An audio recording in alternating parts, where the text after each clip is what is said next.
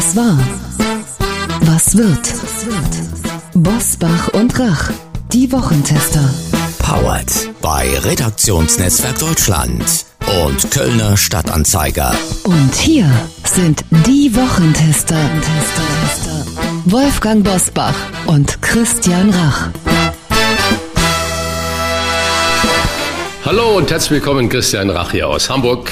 Ein herzliches Hallo auch von Wolfgang Bosbach aus Bergisch Gladbach. Wir sagen auf Wiedersehen zu den Einschränkungen und willkommen zu dem Leben, wie wir es vor Corona kannten. Mit diesen Worten hat die dänische Regierungschefin Mette Frederiksen ihre Landsleute am Dienstag dieser Woche eingestimmt auf ein Leben ohne Corona oder nach Corona. Es gibt ihn also doch den Tag danach. In Deutschland werden wir uns wohl noch ein wenig gedulden müssen, denn hierzulande wird über bundesweite Lockerungen, Zitat, frühestens Ende Februar, wenn nicht gar erst nach Ostern, Zitat Ende, diskutiert. Wir wollen deshalb heute den Blick in die USA lenken, wo Joe Biden genau ein Jahr im Amt ist. Und wir sprechen mit einem der wohl konsequentesten Botschafter eines selbstbestimmten Lebens. Was war, was wird heute mit diesen Themen und Gästen? Auf dem Prüfstand der Wochentester. Exit-Debatte. Ist Deutschland gefangen in der Angst? Rekordaustritte. Verspielt die Kirche ihr Vertrauen als moralische Instanz und verliert die CDU ihr C? Olympiastart. Verraten die Winterspiele in Peking die olympische Idee? Heute zu Gast bei den Wochentestern Peter Klöppel. Der Chefmoderator von RTL Aktuell hat eine deutsch-amerikanische Familie und kommt gerade aus den USA zurück. Seine Bilanz von einem Jahr Joe Biden. Heute bei den Wochentestern. Jochen Schweizer. Der Abenteurer, Extremsportler und Multiunternehmer wird 65 und startet mit seinem ersten Roman Die Begegnung in einen neuen Lebensabschnitt. Seine Anti-Krisentipps gleich. Und auch heute wieder mit dabei unser Redaktionsleiter Jochen Maas, der sich immer dann zu Wort meldet, wenn wir ein klares Urteil abgeben sollen. Hallo aus Köln zu den Wochentestern. Bevor wir zum ersten Thema kommen, möchte ich an dieser Stelle ein bisschen Werbung in eigener Sache machen. Christian ist nämlich heute am Freitag um 22 Uhr zu Gast in der NDR Talkshow bei Barbara Schöneberger und Hubertus Meyer Burkhardt. Dabei geht's um sein neues Kochbuch Geschmack pur, wie ich wurde, was ich bin. Das ist nämlich frisch in dieser Woche erschienen. Aber natürlich sitzt Christian dort auch als Wochentester. Einschalten lohnt sich also heute 22 Uhr NDR Talkshow gucken oder oder anschließend in der ARD Mediathek streamen. Herzlich willkommen an dieser Stelle an alle, die uns nach der NDR Talkshow vielleicht sogar zum ersten Mal hören. Bleiben Sie uns gewogen. Schön, dass Sie dabei sind. Nun zu einem Thema, das besonders Wolfgang Bosbach bewegen dürfte. Es geht um das große C für christlich, das ja auch im Parteinamen der CDU steckt. Zum Hintergrund, das Vertrauen in die Kirchen bricht dramatisch ein und auch die Mitgliederzahlen rauschen in den Keller. In diesem Jahr wird voraussichtlich erst erstmals weniger als die Hälfte der Deutschen einer der beiden großen Kirchen angehören. Und, das ist jetzt unser Thema, die beiden Unionsparteien CDU und CSU sollen vor diesem Hintergrund laut FAZ sogar darüber nachdenken, das C im Namen zu streichen, weil es möglicherweise als Barriere für Nichtchristen wirken könnte. Das hat wohl eine interne Analyse der Unionsparteien ergeben. Frage an Wolfgang Bosbach. Wäre das für Sie vorstellbar? Was ist da dran an diesem Thema, möglicherweise das C in der CDU oder auch in der CSU zu streichen? Eine CDU ohne das christliche C im Parteinamen, wäre das denkbar? Das ist für mich persönlich und für die große Mehrheit der Partei genauso wenig vorstellbar, als wenn die SPD das Soziale streichen würde oder die FDP das Liberale. Nein, das C gehört zum Markenkern der Union mit dem Hinweis auf einen dramatischen Vertrauensverlust in die ähm, Kirchen, vor allen Dingen leider in meine Anführungszeichen, meine katholische Kirche, das ist ja richtig. Aber deswegen verliere ich doch nicht das Vertrauen in meinen Glauben oder an Gott. Und äh, das C heißt nicht, wir sind ein exklusiver Club nur für Christen oder nur für Mitglieder einer der beiden großen christlichen Kirchen. Das heißt auch nicht Zutritt verboten für Nichtchristen, sondern das heißt, wir machen Politik auf der Basis des christlichen Menschenbildes. Also jeder Mensch, auch unabhängig von Herkunft, Hautfarbe, Staatsangehörigkeit, sein Ebenbild Gottes, hat eine individuelle Würde. Er wird geboren in Freiheit, aber auch in Verantwortung für Staat und Gesellschaft. Und er ist eben nicht Teil einer anonymen Masse. Und das ist unsere Grundlage für die politische Gestaltung. Und wenn wir das C aus dem Namen streichen würden, weil wir glauben, dann wenden sich äh, diejenigen nicht zu, die nicht einer der christlichen Kirchen angehören, würden wir wesentlich mehr verlieren als gewinnen. Vielen Dank für diese Einordnung und vor allem für dieses klare Statement und Plädoyer fürs C in der CDU. Und nun weitere Top-Themen der Woche. Wie war die Woche? Wolfgang Bosbach und Christian Rach sind die Wochentester. Wochentester.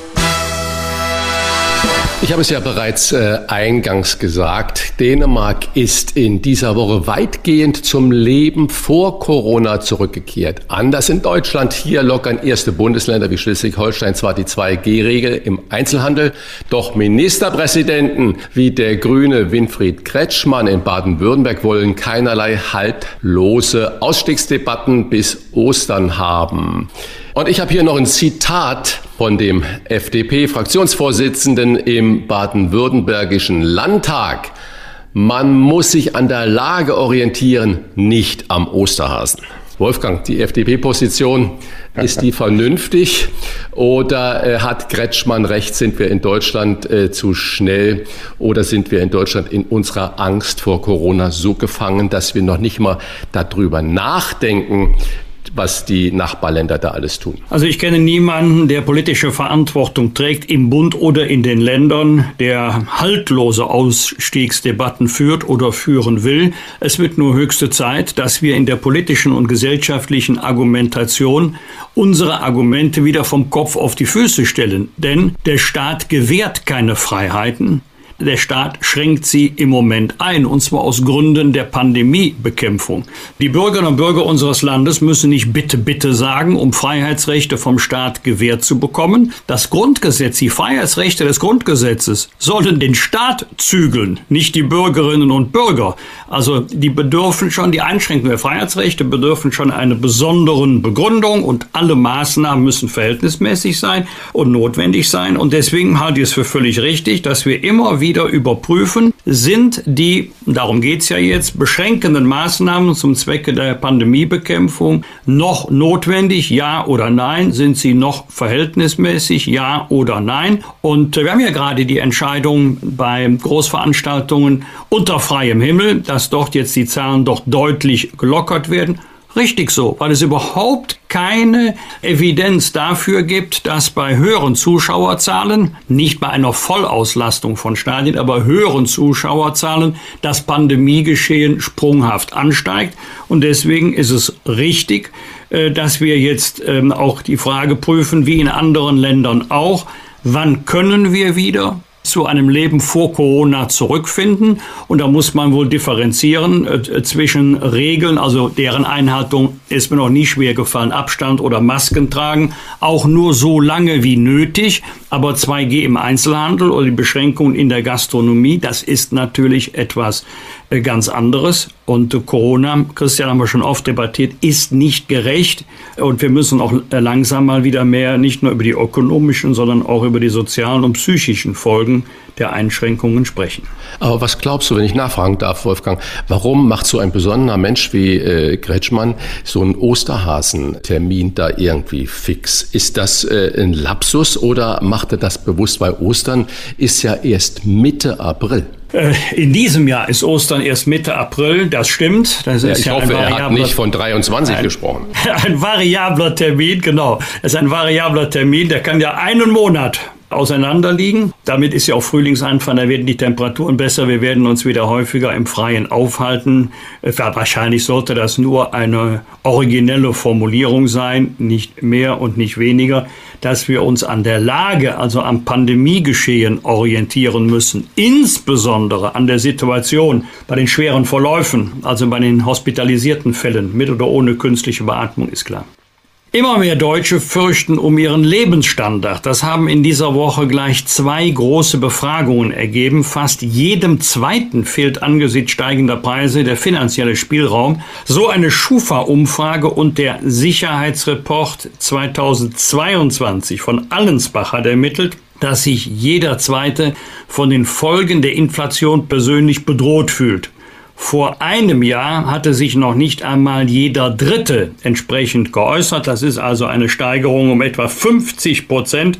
Christian, spürt man das auch in der Gastronomie, wo du ja zu Hause bist und dein Ohr an den Gästen hast? Naja, das spürt man natürlich überall, auch nicht nur in der Gastronomie, aber auch dort ganz besonders. Da hast du völlig recht in deiner Vermutung. Die äh, Gastronomen sind zum Großteil in ihrer Existenz bedroht. Und jetzt flattern zu allem Ungemacht von Inflation und Preissteigerungen, gerade auf dem Energiesektor, der uns ja alle zu schaffen macht, noch die Rückzahlungsaufforderungen der Finanzämter ins Haus mit Zinsen und äh, so. Und viele haben damals 2020, als der Staat ja doch schnell und ähm, wir haben es auch mal bemeckert, bisschen bürokratisch, aber für viele doch dann unbürokratisch geholfen hat, flattern jetzt Rückzahlungen äh, ins Hause, weil die Anträge damals fehlerhaft ausgefüllt wurden. Und äh, das ist nochmal so richtig den Hammer auf den Kopf, muss man sagen, was viele absolut jetzt ins Chaos stürzt. Und die 2G-Plus-Regel, das ist auch in der Gastronomie unglaublich schwer darstellbar. Schleswig-Holstein haben wir ja gerade schon drüber gesprochen. Die lockern ja jetzt ab nächster Woche äh, und da fällt die 2G-Regel beim Einkaufen weg, aber 2G Plus in der Gastronomie bleibt. Gott sei Dank fällt die 23 Uhr-Regel auch weg. Aber die meisten der Gastronomen haben jetzt echte Existenzangst und ich glaube, dass diese Welle noch richtig durchs Land ziehen wird. Nur by the way, der Einzelhandelsverband hat ebenfalls äh, gesagt, er erwartet im laufenden Jahr, man muss sich da wirklich hinsetzen für 16.000 Ladenschließungen. Das heißt, das ist ein Sterben und nicht nur, das klingt so abstrakt, so eine Zahl, da stecken ja Existenzen, Schicksale, Menschen, ganze Familien dahinten dran. Über Generationen zum Über Teil. Generationen, denen alles genommen wird und die dann wirklich ja nicht mehr wissen, wie es weitergeht und obendrauf kommt die Rückzahlungsforderung der Finanzämter noch. Also dieser Problematik sollten sich die Verantwortlichen viel mehr stellen und schauen, wie können sie damit umgehen, weil es ist so einfach, immer wieder neue Regeln zu erlassen. Man blickt nicht mehr durch und man delegiert auch die Durchsetzung dieser Regeln an die Arztpraxen, an die Gastronomen, an die Hoteliers, an die Veranstaltungsmenschen, an die Fußballvereine. Und da machen sich die Verantwortlichen zum Großteil einen schlanken Fuß. Und äh, was da jetzt folgt an sozialem Elend, da kommt eine Welle auf uns zu, unter der wir noch jahrelang leiden werden. Ein Thema, das uns hinsichtlich der praktischen Umsetzung einer allgemeinen Impfpflicht zu denken geben sollte. Die Bundesregierung hat eingestanden, dass sie bis zum 15. März beschlossene einrichtungsbezogene Impfpflicht im Gesundheitswesen nicht so einfach umsetzen lässt, weil die überlasteten Gesundheitsämter, aber auch die Arbeitgeber die Einzelfallprüfung wohl nicht packen können. Ich habe gerade schon Arztpraxen äh, erwähnt. Dasselbe könnte man natürlich auch für die Schulen äh, sagen und natürlich für die Gastronomen und so weiter und so fort.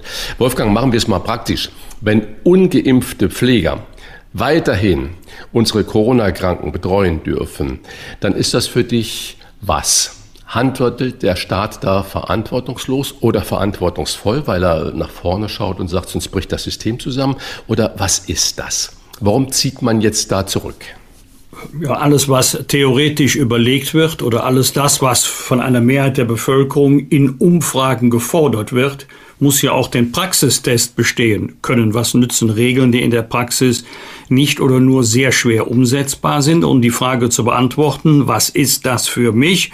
Für mich wäre das nur verantwortbar mit einem klugen Hygienekonzept und dessen Einhaltung auch überprüft werden muss. Und zwar nicht einmal, sondern permanent. Aber wir müssen uns langsam aber sicher von dem Gedanken verabschieden. Die Gefahr geht nur von den Ungeimpften aus. Nein, die Gefahr geht von den Infizierten aus. Robert Koch Institut stand 25. Januar diesen Jahres, also noch relativ frisch in den Krankenhäusern. Covid-19 Fälle sind 61 Prozent geimpft.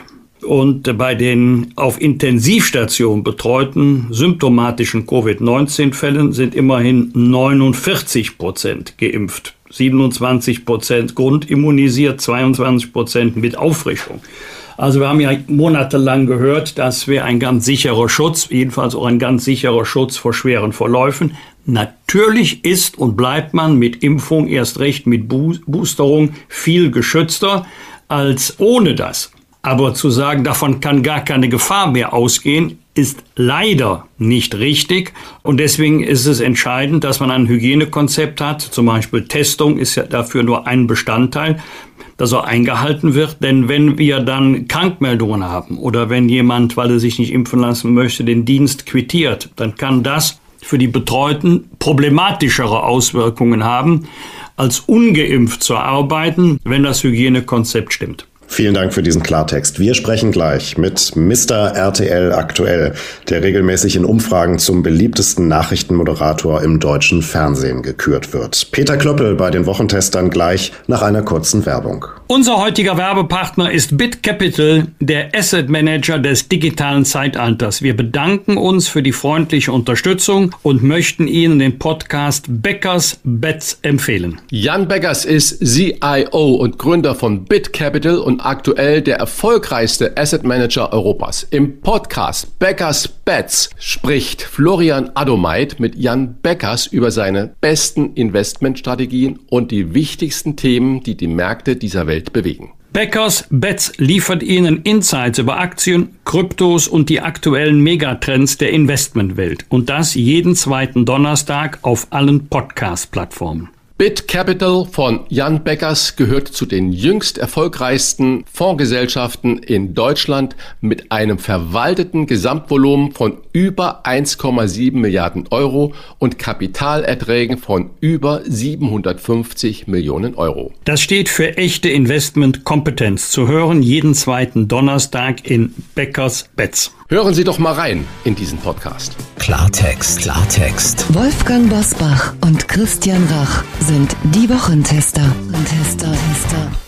Wendy hört zu und andere Fernsehmagazine nach dem beliebtesten Nachrichtenmoderator im deutschen Fernsehen fragen, dann liegt sein Name in der Regel auf Platz 1. Und seit Klaus Kleber im Ruhestand ist, sind seine Chancen eher gewachsen, dass er die Poolposition verteidigt. Seit 1992 beobachtet er als Chefmoderator von RTL aktuell das Weltgeschehen und wirft nicht nur aus familiären Gründen einen besonderen Blick in die USA. Von dort kommt er gerade zurück, um mit uns über die Weltlage und ein Jahr Präsident Joe Biden zu sprechen. Herzlich willkommen bei den Wochentestern Peter Klöppel. Hallo. Schön, dass du da bist. Peter, für unsere Hörerinnen und Hörer zur Einordnung. Du hast Anfang der 90er Jahren über den Golfkrieg aus den USA berichtet und in einem siebenstündigen Live-Marathon an 9-11 die Moderation deines Lebens eigentlich abgeliefert, wenn ich das heute im Rückblick so lax sagen darf. Deine Frau ist Amerikanerin und äh, eure erwachsene Tochter lebt in New York. Wird man über all diese Dinge zum echten Amerika-Versteher?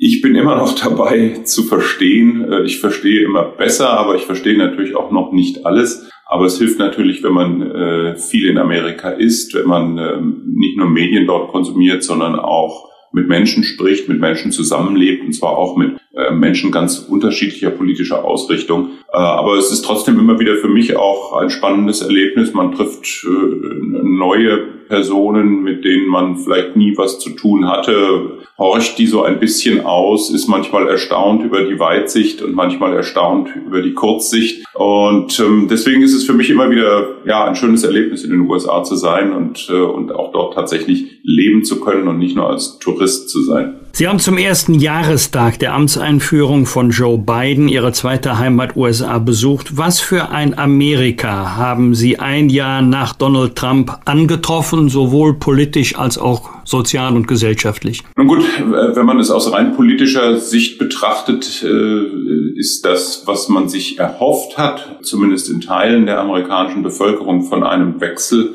im Weißen Haus äh, eingetreten.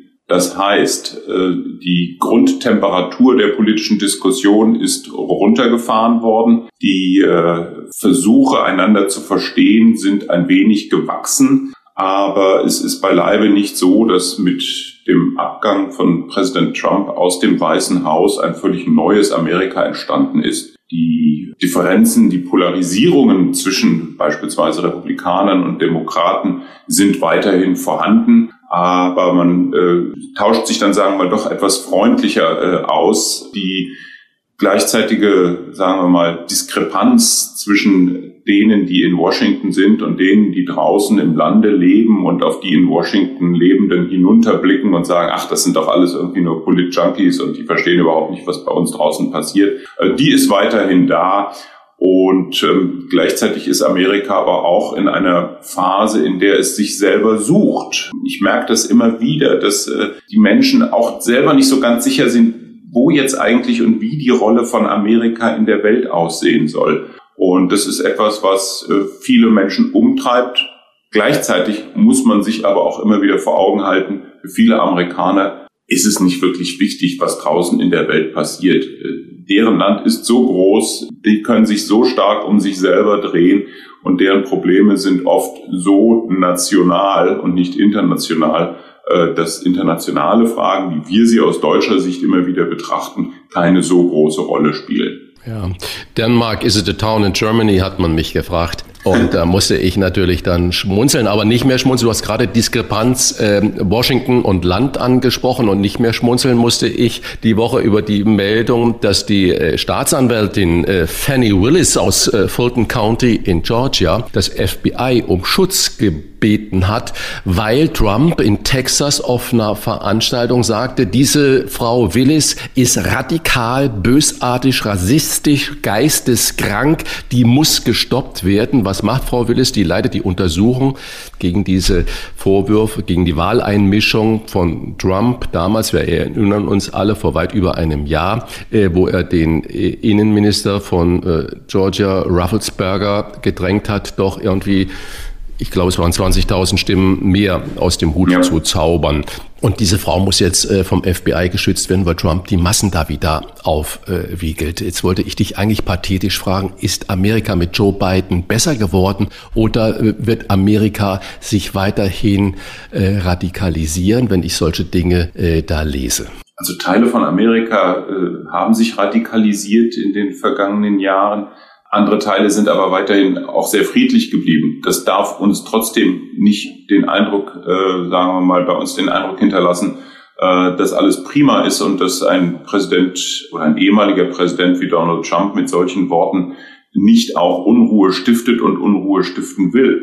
Es ist schon ein, ein Ton angeschlagen worden durch ihn, der für mich nicht nachvollziehbar ist, der auch für viele Amerikaner nicht nachvollziehbar ist äh, der aber halt immer noch nachklingt, weil Donald Trump weiterhin die politische Bühne mitbeherrscht äh, und alles dafür tut, seinen Namen auch weiterhin in der Diskussion zu halten. Es ist ja weiterhin unklar, ob er möglicherweise nochmal kandidieren wird. Äh, er sammelt Geld, er sammelt Stimmen, er sammelt Unterstützung in der Partei und dazu gehört, dass er natürlich mit einer solchen Rhetorik äh, wie wir sie jetzt hier beispielsweise, äh, die du gerade angesprochen hast, gehört haben, äh, ja nicht alleine steht, sondern es sind viele andere, die ähnlich reden. Und er ist einer, der immer wieder anstachelt zu nicht nur rhetorischen, sondern manchmal auch durchaus gewalttätigen Vorgehen in einer Gesellschaft, in der ja auch die Möglichkeiten, sich gewalttätig quasi äh, zu beteiligen, durchaus vorhanden sind. Es ist eine Menge immer noch und weiterhin an Waffen äh, in der Gesellschaft äh, unterwegs.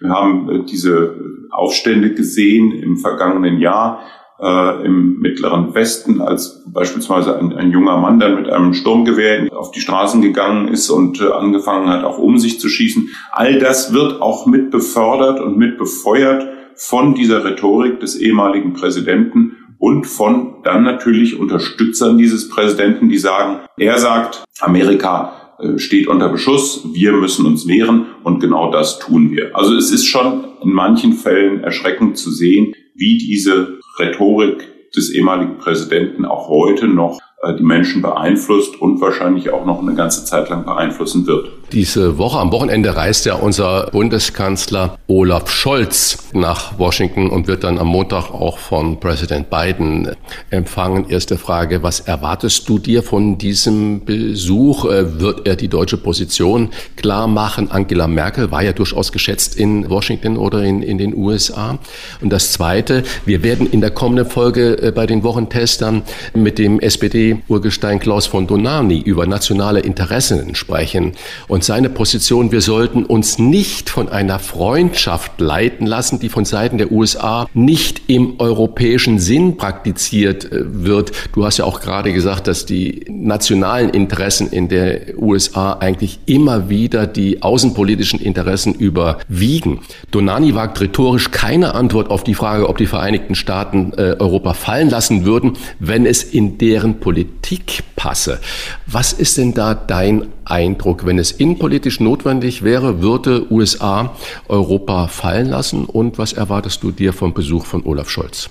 Also der Besuch von Olaf Scholz ist erstmal ein erstes Kennenlernen. Ich weiß nicht, ob die beiden sich jemals intensiver ausgetauscht haben. Telefoniert haben sie natürlich. Es ist in so einer Situation wichtig wie dieser, dass ein neuer Bundeskanzler natürlich auch mit dem amerikanischen Präsidenten spricht und sich auch mit ihm trifft vor Ort in Washington. Das gibt gute Bilder auch für Olaf Scholz, äh, das wird er selber so sehen, aber gleichzeitig erhöht es auch den Druck auf ihm, eine gewisse Position überhaupt erstmal deutlich zu machen. Das ist ja auch hier in Deutschland nicht so ganz klar, welche Position haben wir eigentlich, wenn es um die Frage geht, wie stark wird unsere Unterstützung, äh, wenn es tatsächlich zu einem militärischen Angriff Russlands auf die Ukraine kommen sollte.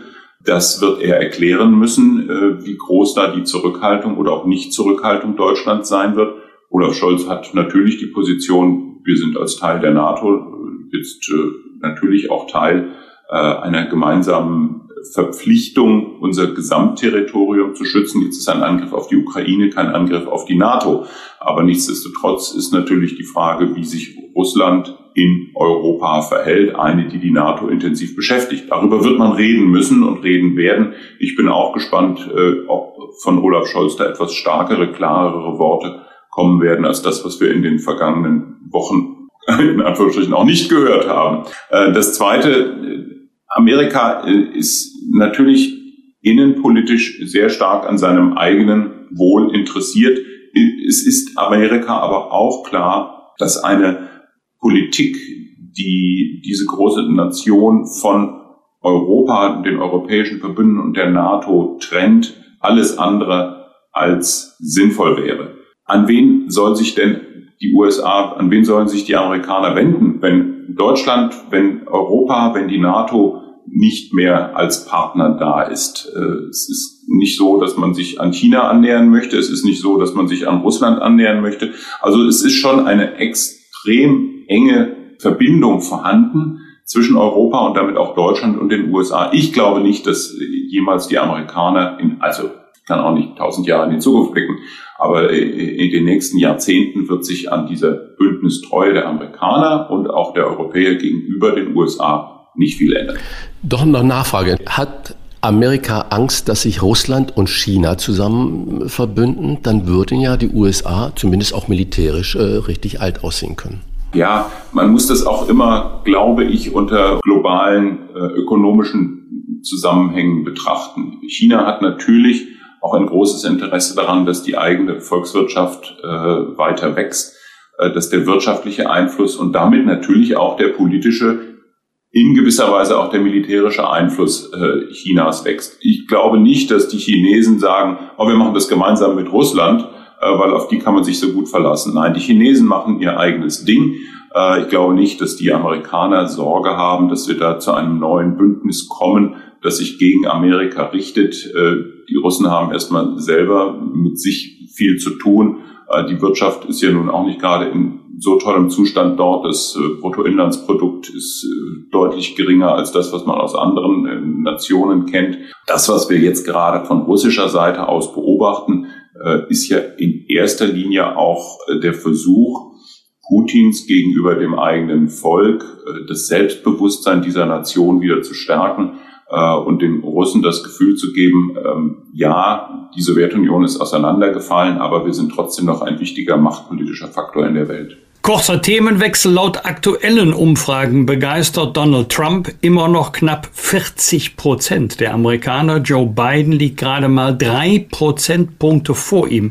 Ist Trumps Rückkehr ins Weiße Haus bei der nächsten Wahl 2024 realistisch? Ist das für die Mehrheit der Amerikaner eher Bedrohung oder Verheißung? Und er müsste sich ja erstmal in seiner Partei durchsetzen bei den Republikanern und hätte er in der Gesamtbevölkerung Stand heute eine realistische Chance. Also man muss bei den Umfragen auch immer berücksichtigen, dass Präsidenten, wenn sie gewählt worden sind, im ersten Amtsjahr in der, äh, sagen wir mal, Resonanz im Volke keinen allzu großen Rückhalt haben. In den meisten Fällen geht es erstmal nach unten. Genau das erlebt Joe Biden jetzt auch.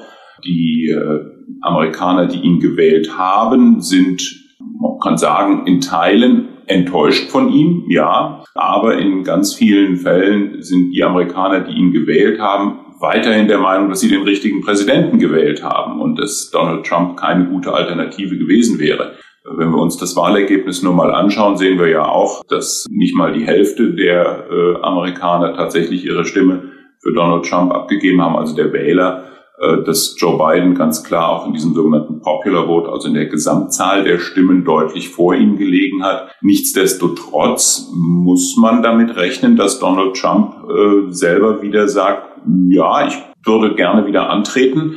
Allerdings ist er im Moment noch, man könnte sagen, deswegen zurückhaltend, weil er auch nicht so genau weiß, wie groß der Rückhalt ist. In der Republikanischen Partei ist er äh, schon der King, könnte man fast sagen, weil sich viele Republikaner an ihn anlehnen, seine Unterstützung suchen, weil sie auch feststellen, äh, dass viele republikanische Stammwähler äh, andere republikanische Kandidaten dann besonders gerne wählen, wenn der ehemalige Präsident Donald Trump diese unterstützt. Wir werden jetzt bei den Midterm Elections, also bei den Wahlen im November, bei denen der Kongress neu gewählt wird in Teilen, werden wir feststellen, wie groß tatsächlich die Unterstützung für diese Trumpsche Nachpolitik ist, beziehungsweise auch für die republikanische Politik. Davon wird viel, dabei wird viel davon abhängen, wie dieses Ergebnis ausgeht, ob Donald Trump tatsächlich auch das Gefühl hat, er könnte einen weiteren Versuch wagen, ins Weiße Haus einzuziehen. Und ja, er kann das nicht selber entscheiden, sondern es wird Vorwahlen geben. Bei den Umfragen, die ich kenne, liegt er zumindest, was die derzeitigen republikanischen Kandidaten angeht, weiter vorne. Aber äh, eine hundertprozentige Garantie, dass er antritt, die gibt es nicht. Aber es gibt äh, durchaus eine beträchtliche Wahrscheinlichkeit. Dass er dann nochmal gewählt würde, ist dann natürlich immer noch eine andere Frage. Auch da wird sich viel von den politischen, sagen wir mal, Entwicklungen und auch von den wirtschaftlichen Entwicklungen im, in den nächsten zwei Jahren wird davon abhängen. Denn wenn es den Amerikanern wirtschaftlich gut geht, dann werden sie das auch in erster Linie dem Präsidenten zuschreiben. Und ähm, deswegen könnte Joe Biden, beziehungsweise wer auch immer dann der demokratische Kandidat ist, könnte durchaus dann auch wieder die Mehrheit holen. Es äh, gibt ja inzwischen auch zwei, drei oder sogar vier Gouverneure, republikanische Gouverneure, die sagen, nee, äh, mit Trump wird das nichts mehr. Darauf die Frage, es gibt ja auch Stimmen, äh, die sagen, wenn Trump nicht mehr sich zur Wahl stellt, sei das noch kein Ende des Trumpismus in der Republikanischen Partei. Was sagt das über die Amerikaner aus? Haben die eine Sehnsucht nach einer starken Hand? Viele Nationen haben äh, leider die Sehnsucht nach einer starken Hand, von der sie erwarten, dass sie alle Probleme im Handstreich löst. Das ist in Amerika nicht anders.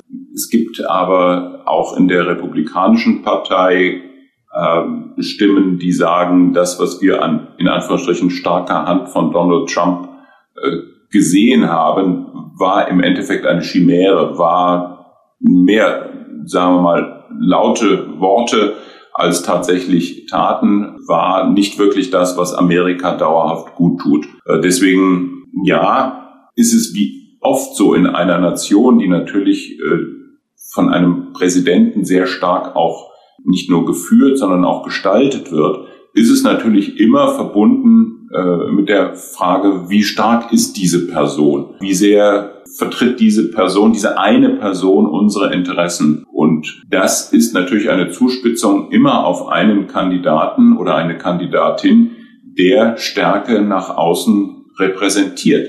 Äh, und da hat Donald Trump zumindest, als er gewählt wurde, vor mehr als fünf Jahren, den Eindruck bei vielen hinterlassen, ja, genau, das ist die richtige Persönlichkeit. Wie man dann bei der Wahl vier Jahre später gesehen hat, haben viele Amerikaner sich dann davon abgewandt und gesagt, das war es dann doch nicht. Jetzt haben wir einen Präsidenten in den USA, der erfahren ist, aber natürlich auch mit 78 Jahren nicht mehr der Jüngste und von vielen auch nicht unbedingt als der Stärkste angesehen wird. Äh, das ist auch für mich interessant zu sehen äh, und zu beobachten, wie die Menschen dort mit dieser Führungsfrage umgehen. Wollen sie tatsächlich einen Präsidenten haben, der laut ist, der ständig Tweets absetzt, in denen er die politischen Gegner beschimpft? Oder wollen sie jemanden haben, der doch den Eindruck hinterlässt, er versucht Amerika zu vereinen, wieder zusammenzubringen, aus Amerika wieder die United States zu machen, äh, von denen dann immer gesprochen wird? Oder äh, ist das dann doch jemand, den Sie als zu schwach ansehen? Das finde ich auch als politischer Beobachter hochinteressant und spannend, wie eine Gesellschaft mit genau dieser Frage umgeht. Wir werden in den nächsten, wie gesagt, zwei Jahren sehen, wie sich Joe Biden weiter schlägt im Weißen Haus und es wird hochspannend sein, äh, zu beobachten, ob Donald Trump tatsächlich versucht, wieder ins Weiße Haus einzuziehen und auch mit welcher Politik er das dann versucht zu tun. Wobei ich persönlich sagen würde, er kann gar nicht anders als das sein, was wir in den vergangenen vier Jahren auch gesehen haben, nämlich ein Präsident, der laute Worte spricht, denen wenig Taten folgen. Hat diese Sehnsucht nach der viel zitierten starken Hand oder nach einfachen Botschaften etwas mit der Komplexität der Welt in unserer Zeit zu tun? Und ganz gewiss nicht nur in den USA, dieses Phänomen gibt es ja auch bei uns. Ja, das ist eine Beobachtung, die wir ja tatsächlich in vielen Ländern sehen. Populismus äh, ist äh, durchaus populärer geworden. Äh, einfache Botschaften, die viele Menschen verstehen und auch unterschreiben, sind populärer geworden.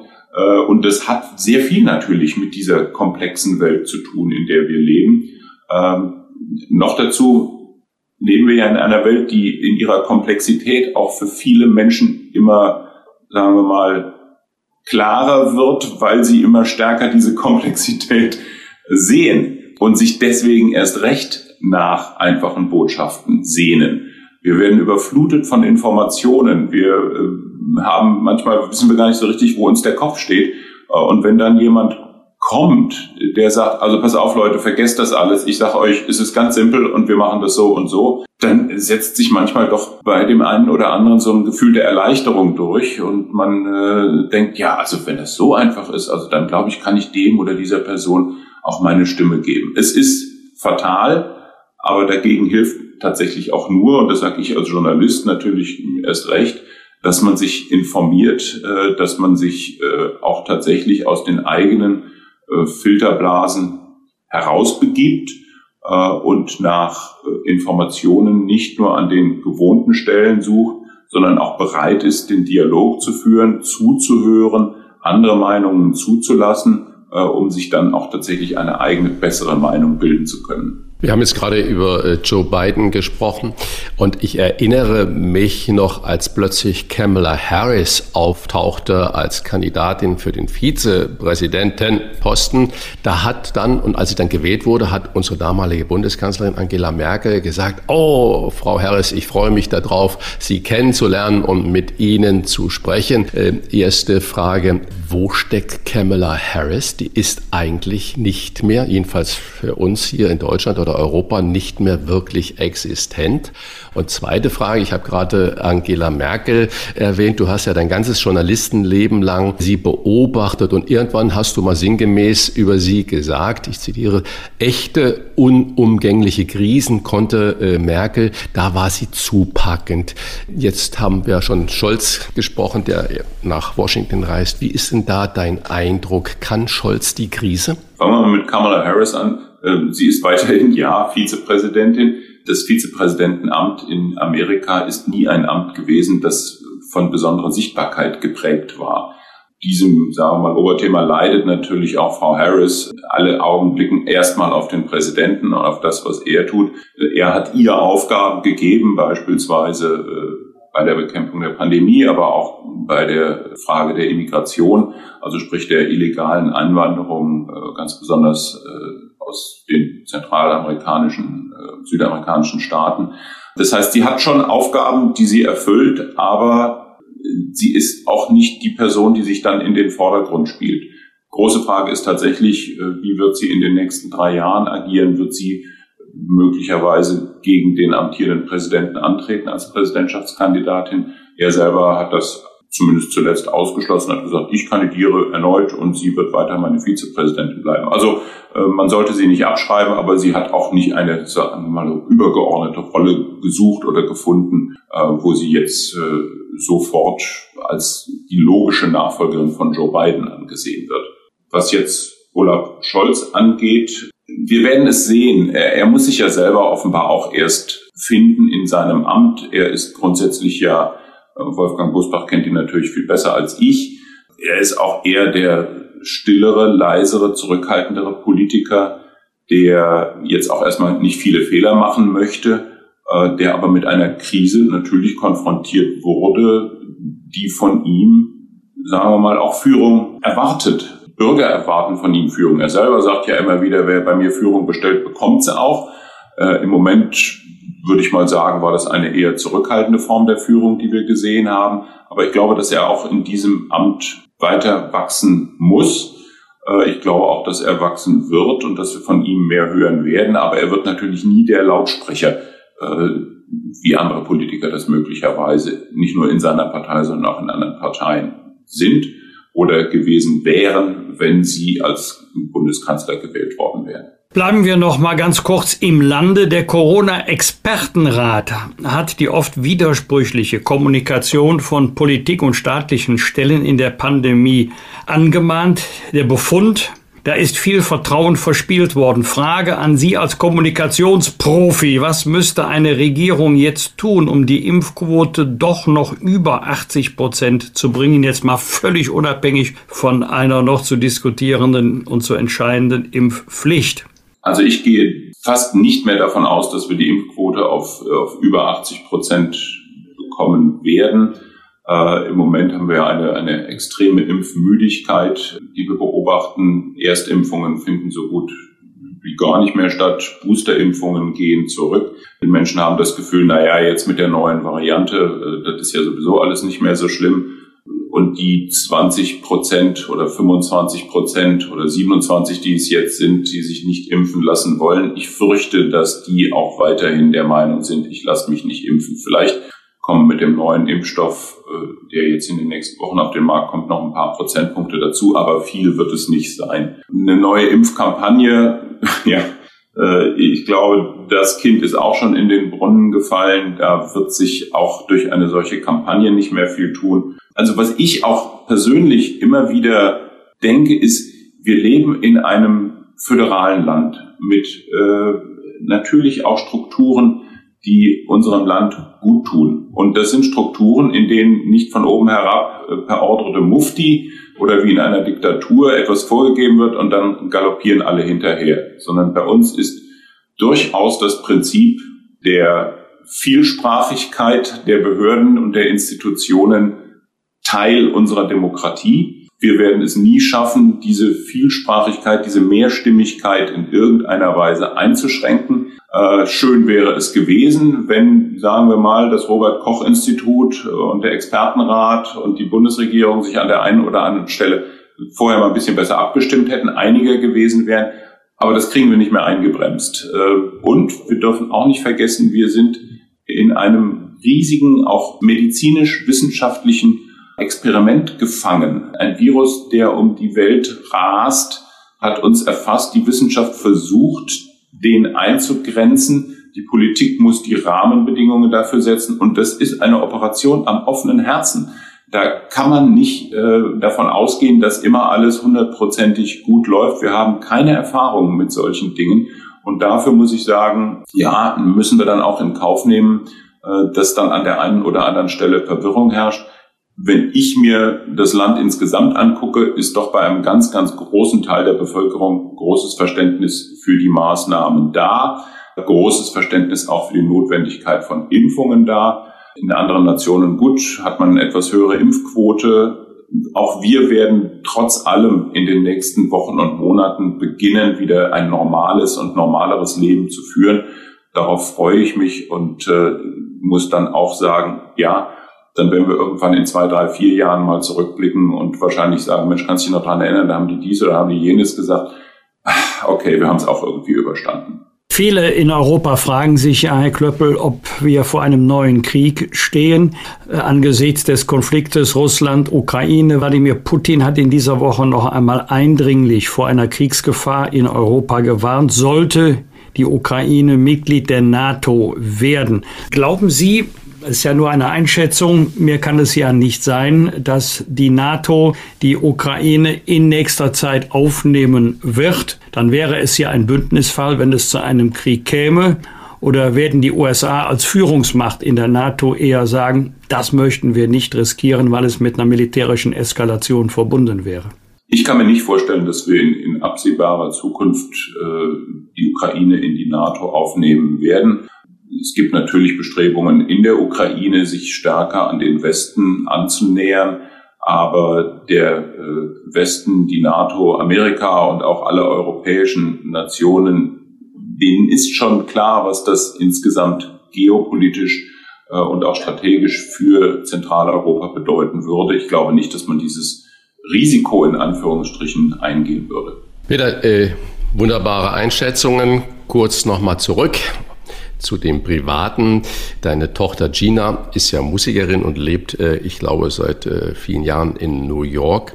Wie war das für euch als Familie während der Pandemie, als die USA ja auch die Grenzen dicht gemacht hat oder umgekehrt Europa natürlich genauso?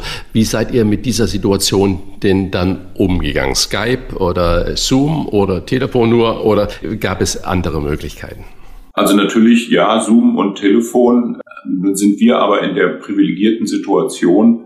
Meine Frau ist Amerikanerin äh, und ich als Ehegatte eine Amerikanerin durfte reisen in die USA und auch dann logischerweise wieder zurück nach Europa ohne Einschränkungen. Das heißt, wir konnten uns schon sehen, wir haben uns auch getroffen und ähm, äh, so gesehen war für uns jetzt die Pandemie nicht so dramatisch in ihren Auswirkungen, was das Familienleben angeht, wie das viele andere Menschen erlebt haben. Äh, aber ich kann gut verstehen, äh, dass äh, natürlich auch viele Familien quasi auseinandergerissen worden sind für mehr als ein Jahr durch die Reisebeschränkungen. Wir haben es gut überstanden, Gott sei Dank, und ähm, wir versuchen uns auch weiterhin regelmäßig persönlich zu treffen und nicht nur über auf elektronischem Wege. Das waren die eher leichten Fragen. Jetzt wird es schwer, denn zum Abschluss möchten wir Sie gerne noch persönlicher kennenlernen. Dazu befragen wir unsere Gäste von Zeit zu Zeit in unserer Rubrik die verflixten sieben. Sieben entweder oder Fragen, aber einmal dürfen Sie weder noch sagen. Äh, sind Sie startklar? Okay, versuchen wir es mal. Ja, das ist jetzt, kommt jetzt überraschend, aber gut, okay. Die verflixten sieben. Köln oder Bonn? Bonn. Das war aber mit lange Zögern. Äh, ja, ich zitiere. ich muss da ja, ich muss da ja, ich gebe ja zu, da schlagen zwei Herzen in meiner Brust. Ich meine, ich habe einen Großteil meines Berufslebens und auch meines privaten Lebens in Bonn verbracht. Äh, gleichzeitig ist aber natürlich auch mein Büro jetzt hier in Köln. Ich mag Köln. Äh, Bonn ist mir noch ein bisschen näher weil ich da länger gelebt habe und die Stadt ist von ihrer Größe her auch ein bisschen überschaubarer. Also so gesehen, ja doch, ich bin doch eher Bonner. Okay, dann äh, beginne ich die zweite Frage ebenfalls mit dem Zitat, was ich in der Süddeutschen äh, gefunden habe. Traue nur den Augen, die du zuvor selbst gegessen hast. Meine Frage, Dschungelcamp oder Wetten das? Ähm. Dschungelcamp. Muss ich das jetzt begründen? Ja, gerne. gerne Begründung. Es könnte ja auch, Herr Klöppel, es könnte ja auch davon abhängen, wo Sie lieber wären als Gast. Weder dem einen noch in dem anderen. Also ich gucke gerne äh, Dschungelcamp, weil es einfach eine skurrile, außergewöhnliche Fernsehsituation ist. Und ähm, wir sind ja alle auch, sagen wir mal, so ein bisschen äh, neugierig äh, auf Menschen und, und auch ganz besonders auf Spannungen, die entstehen, wenn da viele Menschen auf kleinem Raum zusammengedrückt werden. Was ich aber auch ganz ehrlich im Dschungelcamp nicht so gerne gucke, das ist dann die kulinarische äh, Komponente, in der es dann darum geht, Dinge zu essen, die mir weit entfernt ist, nicht in den Mund nehmen. Also so gesehen, es gibt viele Teile des Dschungelcamps, die mir sehr gut gefallen und bei anderen, äh, da muss ich dann mal kurz wegschalten. Dieses Zitat der Süddeutschen hatte natürlich genau diesen Bezug über das Dschungelcamp. Trau nur den Augen, die du zuvor selbst gegessen hast. Ja. Ne? genau. Chef Moderator oder lieber doch Chef Redakteur? Chef Moderator, weil ich als Moderator jeden Tag am Ende des Tages eine Sendung präsentieren kann, die wir innerhalb der davorliegenden acht, zehn, zwölf, 14 Stunden aufgebaut haben. Das ist jeden Abend ein beglückendes Ereignis. Als Chefredakteur ist man ja dann doch oft auch in sehr langen Linien unterwegs, muss strategisch entscheiden, äh, schiebt Dinge an, die dann klappen oder nicht klappen. Äh, das kann manchmal frustrierend sein, wenn das nicht so funktioniert, wie man sich das wünscht. Als Chefmoderator weiß ich, um 18.45 Uhr muss da was präsentiert werden und ich darf es präsentieren. Und das ist, wie gesagt, auch nach 30 Jahren immer wieder ein beglückendes Erlebnis. Präsentieren ist das nächste Stichwort. Streaming oder Fernsehen? Beides. Ich bin immer noch ein großer Fan von Live-Fernsehen, äh, aber gucke an der einen oder anderen Stelle doch auch äh, mal Serien, die ich streame oder die ich auch bei Streaming-Anbietern suche und finde. Also ich suche mir quasi meinen Medienkonsum so zusammen, wie er mir auf meinem großen Fernseher zu Hause geliefert wird. Und da gibt es ja so viele Möglichkeiten inzwischen. Also da ist das sagen wir mal, Medienerlebnis schon schöner geworden, auch in den letzten zehn Jahren. Kommen wir zu den führenden Intellektuellen im Lande. Dieter Bohlen oder Florian Silbereisen? Weder noch. ähm, ich kenne beide nicht, kenne beide nur aus dem Fernsehen und ähm, muss gestehen, sie sind beide extrem erfolgreich. Aber äh, das, äh, sagen wir mal, Business, in dem sie unterwegs sind äh, als Show-Moderatoren, das ist jetzt keines, von dem ich sagen würde, oh, da würde ich gerne mehr über beide erfahren. Also ich finde, sie machen beide einen großartigen Job. Mein Interesse, was Menschen angeht, bezieht sich dann, beschränkt sich dann eher auf andere Typen. USA oder Deutschland? Wenn ich in den USA bin, bin ich sehr gerne dort und wenn ich in Deutschland bin, bin ich auch sehr gerne hier. Deswegen gibt es da kein Entweder-Oder, sondern äh, es, ich habe da zwei Seelen in meiner Brust und die schlagen nicht gegeneinander, sondern miteinander. Stern oder Spiegel? Auch da, ich finde diese Entweder-Oder-Situationen schrecklich. Äh, ich lese wahrscheinlich den Spiegel etwas regelmäßiger als den Stern. Äh, finde den Stern aber, weil er für mich auch so eine journalistische Heimat gewesen ist. Ich habe ja auch eine Zeit lang als Praktikant äh, an der Journalistenschule beim Stern, für den Stern gearbeitet, ist er mir emotional deutlich näher als der Spiegel. Wir geben zu, da war natürlich auch die ein oder andere gemeine Frage dabei, aber deswegen heißen sie halt auch die verflixten sieben. Danke, lieber Peter, dass du diesen Spaß mitgemacht hast und uns auch da deine persönlichen Einblicke gewährt hast und vor allen Dingen auch deine Begründungen. Das Seelenleben der Amerikaner äh, hast du uns ebenfalls vor Augen geführt. Ich sage einfach auch dafür Danke. Das war Mr. RTL aktuell Peter Klöppel. 18.45 Uhr ist seine Zeit. Schalten Sie da einfach mal rein. Vielen Dank für das Gespräch. Danke. Ja, herzlichen Dank auch Schöne von mir. Grüße. Alles Gute. Danke. Tschüss, Peter. Fragen wir doch, fragen wir doch. Wolfgang Bosbach und Christian Rach sind die Wochentester. Tester, Tester. Alle Menschen werden als Originale geboren, sterben aber oft als Kopie. Das sagt ein Mann, der zu einer der bekanntesten Personenmarken in Deutschland und weit darüber hinaus geworden ist. Er ist Extremsportler, Ausnahmeunternehmer und bekannt als beliebter Löwe aus dem Vox-Erfolgsformat Die Höhle der Löwen. Und pünktlich zum 65. Geburtstag läutet er einen neuen Lebensabschnitt als Autor ein mit seinem ersten Roman, der es in dieser Woche zum meistverkauften Buch im Buchhandel in der Kategorie Spiritualität geschafft hat. Herzlich willkommen bei uns Wochentestern, Jochen Schweizer. Ja, hallo, danke für die Einladung. Herr Schweizer, Die Begegnung heißt Ihr erster Roman, geschrieben in einer stürmischen Novembernacht in Ihrer Hütte in Norwegen. Nehmen Sie uns dorthin mal gedanklich mit. Wie hat man sich einen wie Sie, der gerne in Bewegung und ständig unter Strom ist, einsam und still, vermutlich mit einer Kerze in den Bergen beim Schreiben vorzustellen? Ja, also in, tatsächlich äh, verfüge ich über dieses Refugium, eine, eine einfache Hütte im rauen Norwegen an, die, an einer Steilküste. Und äh, ja, man kann sich das genauso vorstellen. Sehr still, sehr allein, viele Stunden im Kajak. Das ist für mich das Gegengewicht zu diesem schnellen Leben, zu einer Reizüberflutung. Sensorische Deprivation nenne ich das, also ein Außenreizentzug und der führt dann dazu, dass man sich sammelt und manchmal auch einen guten Gedanken hat. Sie versprechen mit Ihrem Roman eine Geschichte über den Weg zum selbstbestimmten Leben. Zitat. Wie kam es zu dieser Idee und wo wollen Sie mit dem Buch denn hin? Weil Kajakfahren in Norwegen ist ja nicht für jedermann irgendwie der Ausweg. Äh, nein, es ist ein möglicher, ein möglicher Weg, kein Ausweg, aber ein möglicher Weg. Die Idee zu dem Buch hatte ich tatsächlich in einer stürmischen Novembernacht auf meiner Hütte in Norwegen. Ich wollte sie winterfest machen, geriet dann in einen schweren Nordweststurm, dann ist man ziemlich fest genagelt. So sitze ich also in dieser Nacht ähm, auf meiner Hütte, kann nicht so richtig schlafen, es ist ein Höllenlärm, da draußen pfeift, es schmettert der Regen waagerecht gegen die Scheiben.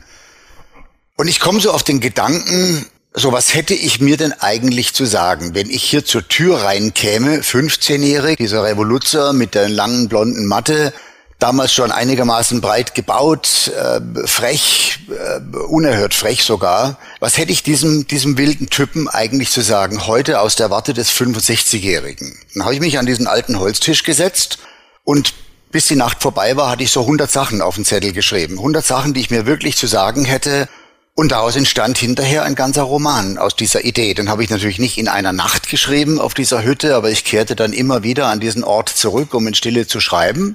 Und jetzt freue ich mich natürlich, äh, dass es der Roman auf die Spiegel-Bestsellerliste geschafft hat und dass die Leute ihn, wenn ich die Rezensionen lese, offensichtlich auch mögen. Wie erklären Sie sich, dass Bücher über die Sinnsuche des Lebens oder im Leben so erfolgreich sind? Kann es sein, dass zu vielen Menschen der Sinn oder das Ziel äh, des Lebens abhanden gekommen ist? Ja, ich glaube, das ist so. Viele Menschen, die retten sich von Wochenende zu Wochenende. Und vielleicht ist es sinnvoll, sich mal ab und zu selbst ganz ehrlich die Frage zu stellen, lebst du eigentlich das Leben, das du leben willst? Also ist das das Leben, das du leben willst? Und bei tieferem ehrlichen Nachdenken gegenüber sich selbst kann man sagen, nein, nein, es ist nicht das Leben, was ich leben will. Jetzt bin ich aber keiner, der sich hinstellt und sagt, mach das so oder so oder schau, ich habe das so oder so gemacht und das ist der richtige Weg, weil das würde ja meiner eigentlichen These widersprechen, dass nämlich ein selbstbestimmter Weg immer der Weg ist, den du selbst gehst und nicht der, den dir ein anderer sagt, dass du ihn gehen sollst. Also warum haben dann Bücher, die sich mit dieser Sinnhaftigkeit der Existenz, des Daseins beschäftigen, Konjunktur in dieser Zeit. Ich glaube, das liegt daran, dass es keine Ratgeber sind, dass sie keine Vorgaben machen, sondern ich möchte ja auch in meiner Geschichte, dieser Geschichte von Hakun, dem großen Abenteurer, von Spherier, dem wilden Jungen, von der starken Innegret, also dieser starken nordischen Frauenfigur, möchte ich ja Charaktere schaffen, die beim Lesen einer, einer, einer Geschichte, die die Menschen erreicht, die Menschen berührt, einfach nur zum Nachdenken anregt. Einfach nur Menschen dazu bringt, die diesen Roman lesen, sich selbst die Frage zu stellen, ja, bin ich denn wirklich auf meinem Weg? Bin ich noch auf dem Weg, den ich mir mal vorgenommen habe? Oder bin ich von diesem Weg abgekommen? Mehr will ich gar nicht. Ich kann ja niemandem sagen, was für ihn richtig ist. Aber ich kann versuchen, Menschen zum Nachdenken anzuregen. Für viele Menschen ist ja der Eintritt in das Rentenalter der erstrebenswerte Schritt in das neue Nichtstun. Und für viele kommt dann natürlich auch das große bittere Erwachen, weil das hart erarbeitete Geld nicht reicht, weil die Rente zu klein ist, egal ob Männlein oder Weiblein. Und dann kommt das große Nichts. Sie haben ja 2017, also 2017, Teile Ihres Unternehmens an Pro7 Sat1 verkauft und werden in diesem Sommer 65 Jahre alt. Eigentlich könnten Sie doch, ich äh, sage das mal so ein Tüdelchen, als Privatier ein unbeschwertes Leben leben. Doch Ihr Buch signalisiert, da kommt noch ein neuer Jochen Schweizer auf uns zu. Was will denn der mit 65 uns da noch sagen? Und wo haben Sie das Gefühl, Sie müssen wieder jetzt Gas geben in diesem aktiven Rentenalter? naja, genau. Also Gas, ich habe so wenig Gas gegeben in meinem Leben. Jetzt sollte ich mal richtig Gas geben. Richtig. Deswegen ja. sage ich das. Ja, ja. Nein, also ich glaube, Reflexion ist wichtig, ähm, Achtsamkeit ist wichtig, auf sich selbst zu achten, auf den eigenen Weg zu achten und ich unterteile mein Leben grob in drei Drittel. Das sind natürlich keine harten Übergänge, sondern weiche, fließende Übergänge. Aber erstes Lebensdrittel war wild, frei, gefährlich. Extremstes Kajakfahren auf den schwierigsten und unbefahrensten Wildflüssen der Erde. Mit dem Motorrad durch Afrika Weltrekorde ähm, in die Tiefe zu springen und vieles mehr. Das war eine Zeit, die war fantastisch im Rückblick, die war wild und frei, da ist mir einiges gelungen. Einmal war ich sehr schwer verletzt und bin dem Tod von der Schippe gesprungen, konnte mich aber nochmal erholen, nochmal zurückkehren und das war so das erste Lebensdrittel, das kann ich abschließen so mit dem Gefühl, ah, ich habe nicht viel anbrennen lassen. Dann wurde ich Unternehmer. Ich wurde Unternehmer weil ich die Chance bekam, Menschen mit Erlebnissen zu inspirieren und zu begeistern. Ich nenne das die Demokratisierung des Erlebnisses. Ich habe einfach es geschafft, einen Weg zu finden, Menschen zu vermitteln, dass es mehr Sinn macht, Geld für Erlebnisse auszugeben als für Gegenstände weil nämlich Gegenstände verlieren an Wert. Man schreibt sie ab, Erlebnisse sind unvergänglich. Das gilt zumindest jetzt mal in einer Warenklasse zwischen 80 und 150 Euro. Da ist es sicher zutreffend. Das lässt sich auch belegen durch Studien und habe dann durch die Digitalisierung die Möglichkeit gehabt, so ein Geschäftsmodell nicht nur zu erfinden, eine völlig neue Warengruppe zu erfinden, nämlich die Erlebnisgeschenkbox, sondern die auch zu skalieren. Und dieses Geschäft, das ist dann eben sehr erfolgreich geworden. Ich habe Millionen ähm, Erlebnisse verkauft und dieses Gutscheingeschäft habe ich 2017 im Alter von 60, zwei Tage vor meinem 60. Geburtstag, das war auch mein Ziel, an Pro7 Sat1 veräußert. Und jetzt vollende ich ähm, mein 65. Lebensjahr. Mitte des Jahres, am 23.06. beginne ich das 66. Lebensjahr und da ist mir bewusst geworden, dass es jetzt eine Veränderung geben muss. Ich will eine Veränderung und zwar der Gestalt, dass ich mich nicht mehr dafür interessiere, in welches Geschäftsmodell kann ich investieren, um vielleicht noch mehr Geld zu verdienen oder was für ein Unternehmen kann ich aufziehen, um wirtschaftlichen Erfolg zu erreichen, sondern mich interessiert ausschließlich jetzt die Frage, was kann ich zurückgeben? Wie kann ich beitragen, die Welt vielleicht ein Stück weit besser zu hinterlassen, als ich sie vorgefunden habe? Ich weiß, dass das schwer ist. Wird jetzt jeder sagen, Jochen, ist unmöglich. Die Welt wird immer schlechter. Ich sehe das anders. Ich sehe immer auch die Chancen, natürlich auch die Risiken, aber vor allem die Chancen. Und ich stelle mir natürlich die Frage, ja, was bleibt denn von mir am Ende, wenn ich jetzt diese Welt verlasse? Es ist ja ein großes Privileg, dass ich noch am Leben bin, after all, dass ich am Leben geblieben bin und nicht auf die andere Seite gewechselt bin vor der Zeit. Ich bin noch da. Also will ich das auch nutzen und will noch was tun. Etwas, was über das Schaffen einer vielleicht beliebten und bekannten Marke hinausgeht. Denn was bleibt am Ende von mir? Ich habe ein paar ganz gelungene Kinder. Ich habe ein paar gute Freundschaften. Ich habe eine bekannte Marke geschaffen. Gibt es noch mehr? Kann ich noch mehr tun? Und ja, ich glaube, man kann noch mehr tun. Und das habe ich mir für mein letztes Lebensdrittel vorgenommen. Ich beabsichtige, noch sehr, sehr alt zu werden. You never know, but I will try. Zunächst mal von mir ein herzliches Dankeschön. So junge Spunde wie Christian Rach, die erwecken ja gerne den Eindruck, als sei die Generation 65 plus äh, nur mit der Frage beschäftigt, soll die letzte Box aus Kiefer oder Eiche sein? Nein, es geht jetzt erst richtig los. Und die Alternative zum 65. Geburtstag ist ja viel unangenehmer als 65 so zu ist werden. Es. Hm? Zwei zentrale Erkenntnisse aus Ihrem Roman. Wir sterben oft als Kopie. Und wenn dir jemand sagt, was dein Weg sein soll, dann ist das nicht dein Weg. Zitat Ende. Bedeutet das nur nicht auf andere hören, also sein Ding machen, so wie das auch Udo Lindenberg einmal gesungen hat. Mach Nein, das bedeutet, das bedeutet es nicht. Ich bin übrigens ein großer Fan von Udo Lindenberg. Nein, das bedeutet es nicht.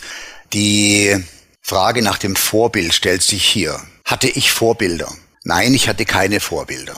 Denn ich will ja kein Nachbild sein. Deswegen hatte ich auch keine Vorbilder. Ich selbst eigne mich auch nicht als Vorbild. Ich will ja auch keine Nachbilder von mir sehen. Aber ich bin in meinem Leben immer wieder Menschen begegnet, die über vorbildliche Eigenschaften verfügten, die ich mir versucht habe selbst zu eigen zu machen, auch wenn diese Menschen vielleicht ansonsten höchst unvollkommen waren. Ich habe also nicht versucht, sie nachzuahmen oder sie als ein ganzes Vorbild zu begreifen, sondern auch der Müllfahrer, der jeden Mittwoch bei mir die Tonne leert, verfügt vielleicht über vorbildliche Eigenschaften. Vielleicht ist er ein ausgesprochen guter Familienvater, ein ausgesprochen guter und treuer Freund. Und das sind vorbildliche Eigenschaften. Und ich glaube, man kann an jedem Menschen einzelne Eigenschaften identifizieren, die man sich zu eigen machen kann. Man sollte aber nicht versuchen, so zu sein wie andere Menschen. Und daraus folgt, dass wir schon schauen sollten, ja, wie machen es denn die anderen? Machen die das gut oder machen die das nicht so gut. Man muss auch nicht immer alles bewerten.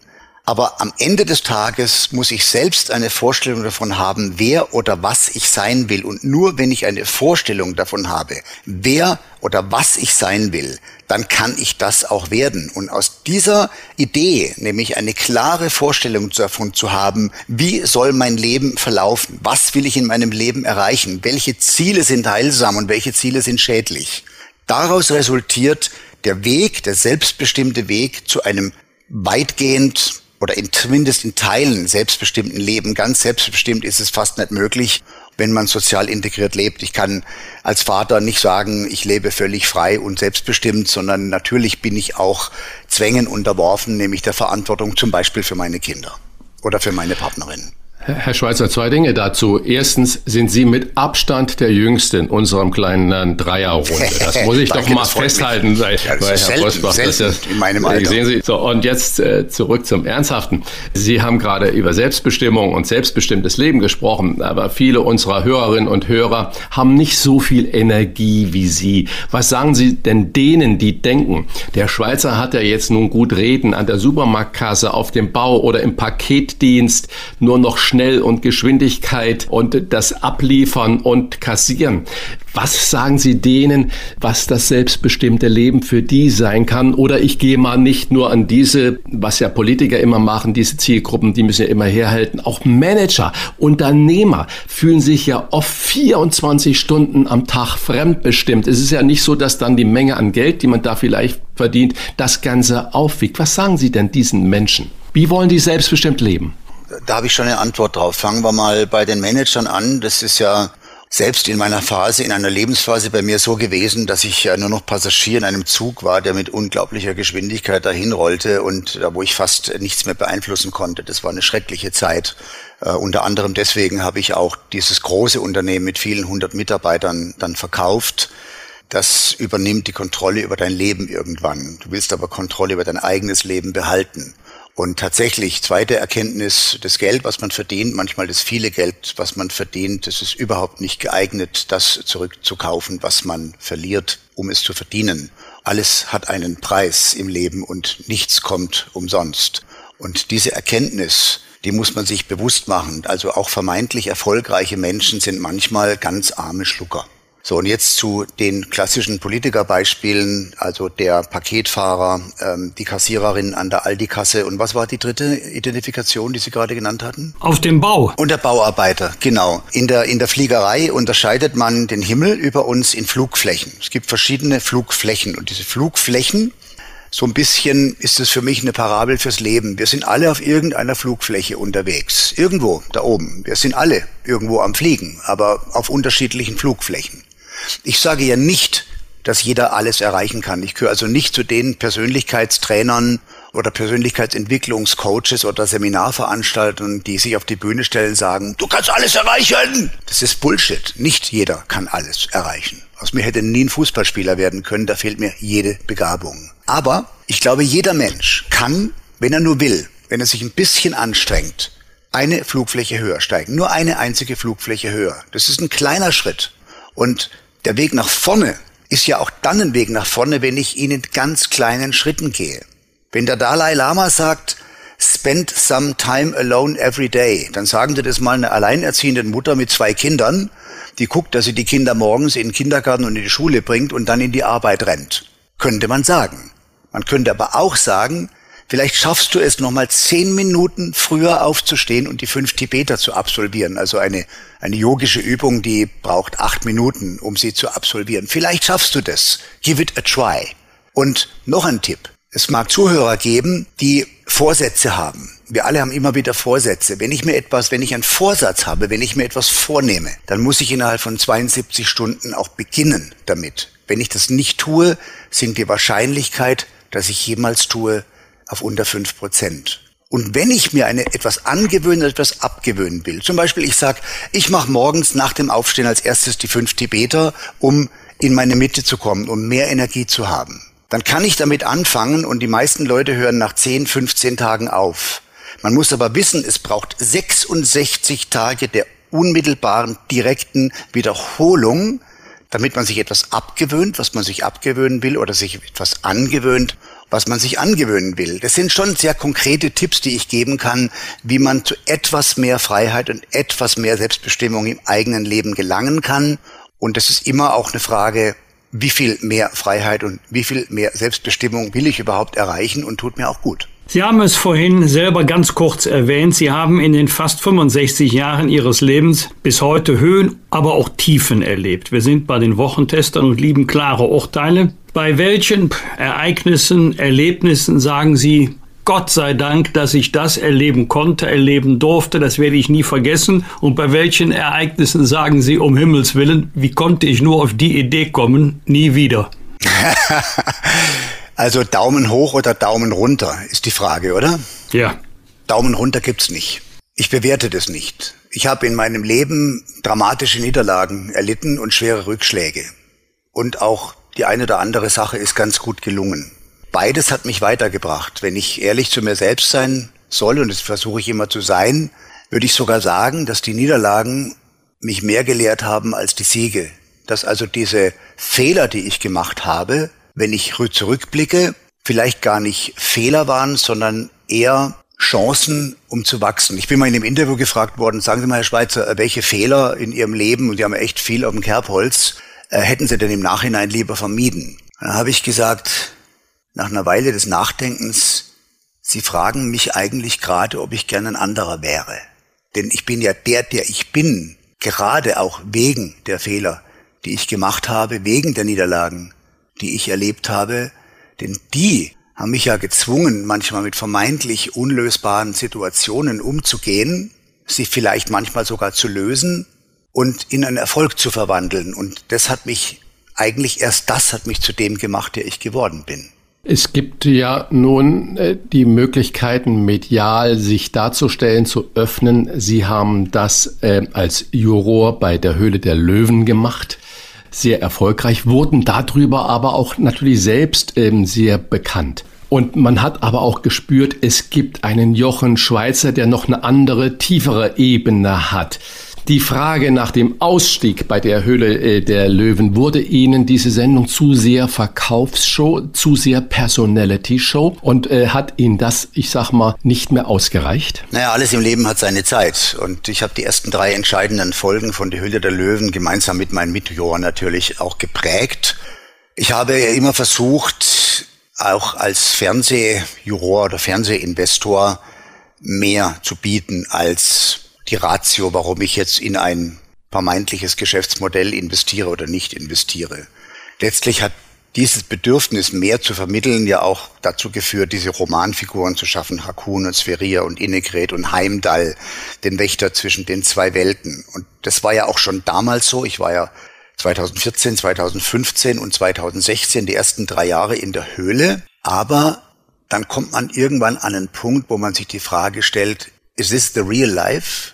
Weil irgendwann fängt man ja an, sich dann selber wichtig zu finden. Und das ist, ist gar nicht gut, ja. Weil man so einen enormen Zuspruch erfährt und es, es war ja auch spektakulär erfolgreich. Gerade die ersten drei Folgen haben ja die Sendung erst zu dem gemacht, der sie geworden ist oder die sie geworden ist. Und ich hatte dann so das Gefühl, also das ist ja nicht wirklich die Wahrheit, es ist eine Show.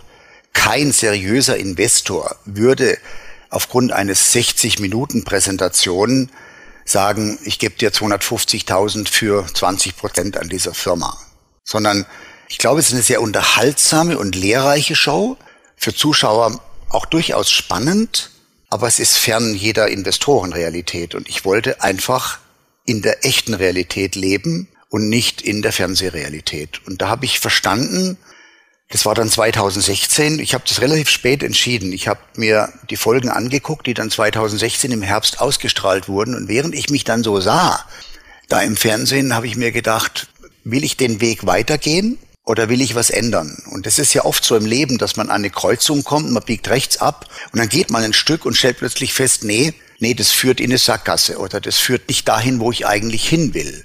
Und dann zu sagen, und es ist manchmal hart zu sagen, nee, das bin ich nicht. Das ist nicht die Form von Authentizität, die in meinem Leben Platz haben soll. Dann muss man eben auch die Härte besitzen und die Klarheit zu sagen, ich drehe um und gehe den Weg zurück oder ich steige aus. Und der Ralf Dümmel hat damals zu mir gesagt, Jochen, ich verstehe es überhaupt nicht, was du da machst. Also mich müssen die mit Füßen voraus hier aus der Höhle raustragen. Wenn du einmal die Chance hast, an sowas mitzuwirken, dann freiwillig zu sagen, Leute, ich gehe, ich mache nicht mehr mit, das verstehe ich überhaupt nicht. Und aus der Sicht vom Ralf kann ich das auch verstehen. Aber äh, Ralf ist Ralf und Jochen ist Jochen. Und jeder muss für sich selbst entscheiden, was für ihn gut oder richtig ist. Und ich habe das so entschieden. Herr Schweizer, gehe ich recht in der Annahme, dass Sie Fan von Queen sind? warum fragen Sie mich, warum gerade von Queen? Weil Sie gesagt haben, is this a real life? Das ist ja die erste Zeile des wunderschönen Liedes Bohemian Rhapsody von Queen. Das fängt mit dem Satz tatsächlich an. In Ach, nein, das hatte ich tatsächlich nicht im Kopf im Augenblick, aber danke, danke für, den, für, die, für die Querverbindung. Ähm, ich jetzt natürlich fällt mir das Lied ein. Gute Idee, vielen Dank. In Ihrem Podcast Die Begegnung haben Sie kürzlich mit dem Meeresbiologen Robert Mark Lehmann gesprochen. Er hat das größte Aquarium Europas in Stralsund geleitet und dabei einen tiefen Einblick, ja, ich muss es so sagen, in die Industrie von Zoos gewonnen, bis er an seinem Beruf gezweifelt hat jenseits Höhle der Löwen. Kennen Sie solche Zweifel? Auch zweifeln Sie manchmal, dass Sie sich selber sagen, ist das richtig? Ist das sinnvoll? Oder sollte ich nicht lieber was anderes machen? Oder hat es diese Zweifel nicht gegeben? Also die Zweifel an meinem beruflichen Wirken hatte ich nicht wirklich, niemals. Also in den Zeiten, als ich den Bungee-Sprung als neue, spektakuläre Erlebnisform selbst zu erleben begann und immer weiter gepusht habe, was die Höhendimension betrifft und Distanz, die damit zusammenhing, hatte ich nie einen Zweifel. Das war extrem spannend und ich hatte auch keinen Zweifel, anderen Menschen dieses Erlebnis zu ermöglichen. Und auch später, als ich dann Millionen Erlebnisgutscheine verkaufte, hatte ich immer so das Gefühl, doch Erlebnisse bereichern und inspirieren Menschen. Und ich bin sowas wie der Erlebnisdemokratisierer, indem ich eben Erlebnisse effizient, preiswert und gut organisiert verfügbar mache. Da hatte ich nie Zweifel. Aber der Robert Mark Lehmann hat mich beeindruckt. Ähm, ich fand dieses Gespräch extrem interessant, so wie viele andere Podcast-Gespräche auch in diesem Podcast mit Karl-Heinz Rummenigge oder mit dem Psychologen und Schamanen Dieter Lange. Was mir am Robert gut gefallen hat, war, dass er sagt, ich bin diesen Weg gegangen, ich bin Meeresbiologe, ich wurde Chef des größten Aquariums und irgendwann habe ich mir bewusst gemacht, dass für jeden Fisch, der in diesem Aquarium schwimmt, 100 oder 500 oder 1000 andere ihr Leben lassen mussten. Und er lebt ja auch nicht so furchtbar lange im Aquarium. Das heißt, es ist eine Industrie, an deren Spitze diese schönen Aquarien stehen. Aber eigentlich ist es ein, ein, eine Spur des Todes, die wir durch die Meere ziehen, allein nur um diese Fische ausstellen zu können. Und das fand ich eine sehr beeindruckende Vita. Und ähm, er hat auch was bei mir bewirkt. Wir haben ja nicht nur über Meeresbiologie gesprochen, über Geisternetze, ähm, sondern auch zum Beispiel über Finning bei Haien. Ich habe mich gerade an einer Aktion beteiligt gegen das absurde Finning, also die Vernichtung eigentlich dieser großartigen Tiere, nur weil man sich ihrer, ihrer, ihrer Flossen beraubt und sie lebendig ins Meer zurückwirft. Oder, um ein Beispiel zu nennen, auf meinem Erlebnisgeschenkeportal gab es mal ein Erlebnis äh, Schwimmen mit Haien in einem großen Aquarium. Und nach dem Gespräch mit dem Robert, die Firma gehört mir ja nicht mehr, habe ich angerufen beim, beim Board des neuen Eigentümers, also letztlich bei Pro7 und habe darum gebeten, das Erlebnis offline zu stellen. Und man hat es offline gestellt auf mein Bitten hin. Also der Junge bewirkt was. Ähm, ich bin echter Fan von ihm. Und dann sprachen wir eben über noch ein anderes Thema, nämlich über Bäume. Und wir waren uns dann schnell einig, dass es wichtig ist, die grüne Lunge der Erde zu erhalten, sprich Regenwälder zu schützen, was nicht immer leicht ist in politisch instabilen Systemen und Ländern. Und dass es aber auch hilfreich sein wird, wenn wir irgendwann dazu kommen, dass jeder Mensch, der in Deutschland lebt, mal einen Baum gepflanzt hat. Deswegen Frage an Sie beide, haben Sie schon Ihren Baum gepflanzt? Ich habe in meinem Garten schon einige Bäume gepflanzt und ob das jetzt mein Baum ist, ich kann einen Baum nicht besitzen, aber ich kann einen Baum, einen jungen Baum hegen und pflegen. Wir haben ja ausführlich jetzt schon über das Älterwerden auch gesprochen, 65, marginale Zahlen und so weiter und so fort. Ist denn das neue Leben des Jochen Schweizer Umweltschützer zu sein? Im weitesten Sinne ja. Ich bereite ein Projekt vor. Ich muss auch ehrlich sagen, ich, ich, ich kann noch nicht in der Tiefe darüber sprechen, weil ich mir noch nicht sicher bin. Aber ich glaube, es macht Sinn, etwas zu tun. Ich habe jetzt bestimmte Fähigkeiten mir angeeignet in meinem Leben. Ich glaube, ich kann ganz gut managen. Ich kann ganz gut, ganz gut Teams führen. Ich bin in der Lage, andere Menschen zu überzeugen, wenn die Idee gut ist. Und diese Eigenschaften, die ich mir erarbeitet habe, die kann ich halt in den Dienst einer größeren Sache stellen. Ich kann auch das viele Geld, was ich bekommen habe für den Verkauf meines Unternehmens, in den Dienst einer größeren Sache stellen. Und wer meinen Roman aufmerksam liest und begreift, dass Hakun im Alter von 65 seinen Verlag, also er ist Norweg, in Norwegen zu einem erfolgreichen Verleger geworden nach einem abenteuerlichen Leben, verkauft, um die Wale zu retten, der kann eine Vorstellung davon bekommen, was ich mir für meinen weiteren Lebensweg noch vorgenommen habe. Sie haben nach dem Ausstieg bei den Löwen Ihren Traum einer Jochen Schweizer Arena in der Nähe von München verwirklicht. Ich hoffe, ich liege jetzt nicht schief. Ich war einmal dort. Ich glaube, das war in Taufkirchen. Ganz, ganz toll muss man mal gesehen haben. Da wurde gesurft, da gab es Bodyflying, wirklich ein Erlebnis. Kann man alles selber vor Ort ausprobieren. Dann kam Corona. Was hat sich für dieses Geschäft geändert durch Corona? Ja, katastrophal. Also ähm, das hat uns extrem hart getroffen. Ich habe mir ja mit der Jochen Schweizer Arena einen Traum verwirklicht, ähm, sehr, sehr viel Geld investiert in den Windkanal, die Welle, den Outdoor-Park und diese 15 verschiedenen Erlebnisse, die wir hier anbieten, vor allem auch für Firmen. Und Firmenveranstaltungen sind halt auf Null gegangen. Also Corona hat ja drei sogenannte Industrien sehr hart getroffen, die Gastronomie, die Veranstaltungswirtschaft und natürlich auch die privaten, persönlichen Erlebnisse.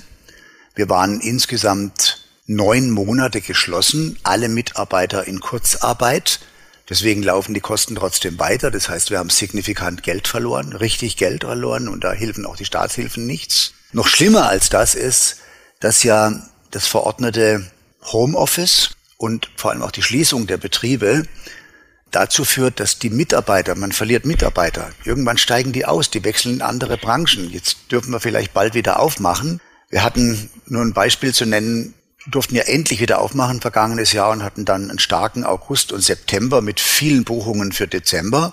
Und ähm, da hatten wir 45 große Veranstaltungen von Firmen in der Arena gebucht, Weihnachtsfeiern überwiegend. Und tatsächlich waren es dann hinterher drei, die noch realisiert wurden mit im Schnitt vielleicht acht oder zehn Personen. Davon kann ein Betrieb nicht lesen. Also es hat uns richtig, richtig hart getroffen. Jetzt könnte ich hier rumjammern. Ich finde es schlimmer eigentlich, was es mit den Menschen macht, die hier arbeiten, denen ja die Jochen Schweizer Arena nicht nur Markenhaus ist, sondern auch berufliche Heimat. Ihre Familien finanzieren sich aus den Einkommen der hier beschäftigten Mitarbeiter. Die Leute sind irgendwann, verlieren die auch die Traktion. Ein Kellner, der dann neun Monate in Kurzarbeit ist, der kommt vielleicht nicht zurück, sondern der wechselt dann auch die Branche. Und ich glaube, dass die Veranstaltungswirtschaft, und das ist ja der Kern, das Kernelement der Jochen Schweizer Arena Taufkirchen, die wird durch, wird eine beispiellose Kündigungswelle erleben, ähm, durch die Beendigung äh, des Kurzarbeitergeldes jetzt. Bei uns endet das Kurzarbeitergeld, ich glaube jetzt Ende Februar. Wir hatten dann im März vor zwei Jahren zum ersten Mal Kurzarbeit beantragt oder verordnet. In anderen Betrieben endet es im März. Und es wundert mich, dass man nicht sagt, okay, man verlängert das Kurzarbeitergeld zumindest um drei Monate, weil ja Hoffnung besteht, dass das so Mai, Juni endlich mal durch ist, das Thema C. Aber nein, es endet eben hart nach 24 Monaten und ich kann nur sagen, Leute, schaut da mal genau hin. Es gibt ein Agenturen- und Unternehmenssterben, was daraus folgt. Denn wie soll denn bitte ein Event- oder Veranstaltungsunternehmen, wie sollen Konzertveranstalter überleben, wenn man nicht ihnen die Chance gibt, zumindest den wichtigsten Mitarbeiterstamm über Kurzarbeit und die letztlich eine staatliche Subvention zu erhalten? Nehmen wir ein Beispiel. Der Hessische Hof in Frankfurt hat zugemacht. Keine Messen mehr, keine Konzerte mehr. Die Villa Kennedy, ist mein Lieblingshotel gewesen. In Frankfurt kam eine Meldung raus. Villa Kennedy schließt die Pforten für immer. Das ist ein sehr schönes Hotel in der Nähe der Messe. Für immer. Das sind Schäden, Kollateralschäden, deren Ausmaß überhaupt noch nicht vorstellbar sind. Herr Schweizer, Sie beschreiben das ja alles äh, absolut richtig und laufen da bei mir offene Türen ein. Und man wird erst in ein, zwei, drei Jahren äh, sehen, was für Kollateralschäden Corona und die Maßnahmen gegen und für Corona alles äh, bewirken. Komme ich aber jetzt ein Bedacht dieser Dinge die Sie ja richtig beschreiben, zu Ihrem Aussage selbstbestimmtes Leben. Was, was raten Sie denn dann diesen Menschen, die jetzt davon äh, aufgrund dieses nicht mehr vorhandenen Kurzarbeitergeldes, der Kündigungswelle in Eventbranche, in der Gastronomie, Villa Kennedy und so weiter und so fort, das lässt sich unendlich weiterführen, diese äh, Reihe an Aussagen. Was raten Sie diesen Menschen denn? Wo sollen die jetzt das selbstbestimmte Leben beginnen? Sagen, sollen die sagen, nie wieder Eventbranche, nie wieder Gastronomie, ich mache mache jetzt das und das?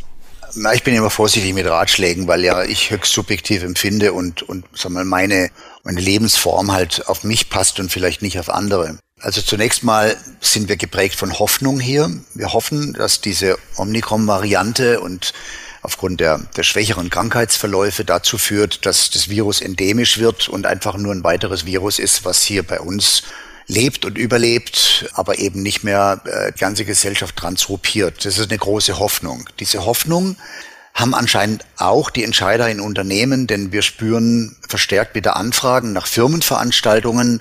Also man muss dazu sagen, die Arena lebt von Firmenveranstaltungen. Zwar haben wir 300.000 Tagesbesucher in normalen Jahren hier, die irgendwas erleben, aber davon könnte die Arena sich nicht finanzieren. Wir leben von Firmenveranstaltungen und wir haben jetzt in den letzten zwei Wochen erfrischende Anfragen erhalten. Daraus resultiert bei uns auch Optimismus, endlich ein Aufatmen in diesen leeren Büros, die ja auch durchs Homeoffice einfach leer sind. Ja? Was rate ich jetzt Menschen, die so stark betroffen sind, also auch meinen Mitarbeitern? Was habe ich gemacht? Es kann ja nicht jeder äh, auf seine Hütte nach Norwegen fahren und ein Buch schreiben, aber ich habe tatsächlich diese Zeit des Lockdowns genutzt und habe ein Buch geschrieben, ein Roman. Okay, das kann nicht jeder machen. Freunde von mir haben plötzlich entdeckt, wie eng sie mit ihren Kindern wieder zusammengekommen sind, weil sie die Zeit genutzt haben, etwas zu tun. Also der Rat, den ich gebe, heißt, sich nicht zu verkriechen, nicht sich als Opfer zu fühlen, sondern für sich selbst etwas zu identifizieren und sich einfach die Frage zu stellen, für was könnte das jetzt gut sein? Für was könnte diese Situation, in die mich ja das Leben jetzt reingespült hat, da kann ja keiner was dafür, für was kann das gut sein? Wie kann ich in irgendeiner Ebene meines Lebens aus dieser Situation profitieren? Also wie kann ich wachsen? Was kann ich tun? Und da gibt es, glaube ich, für jeden Menschen, wenn er mal wirklich nachdenkt, Dinge in seinem Leben, die er vielleicht vernachlässigt hat, weil er beruflich extrem engagiert war. Manche Kinder kennen ihre Väter nur vielleicht von einem kurzen Frühstück und wenn die Kinder schlafen gehen, sind die Väter noch in der Arbeit. Das gibt's ja auch. Also was kann ich tun? Das muss sich jeder selber fragen. Ich kann mich jetzt nicht hinstellen und 25 Ratschläge aufzählen, mach das, mach das, mach das, sondern nur der Hinweis, überleg dir mal, was in deinem Leben kannst du jetzt gerade machen in der Situation, was du vorher nicht machen konntest. Dann, glaube ich, kommt jeder auf irgendeine Idee und dieser Idee soll einfach folgen.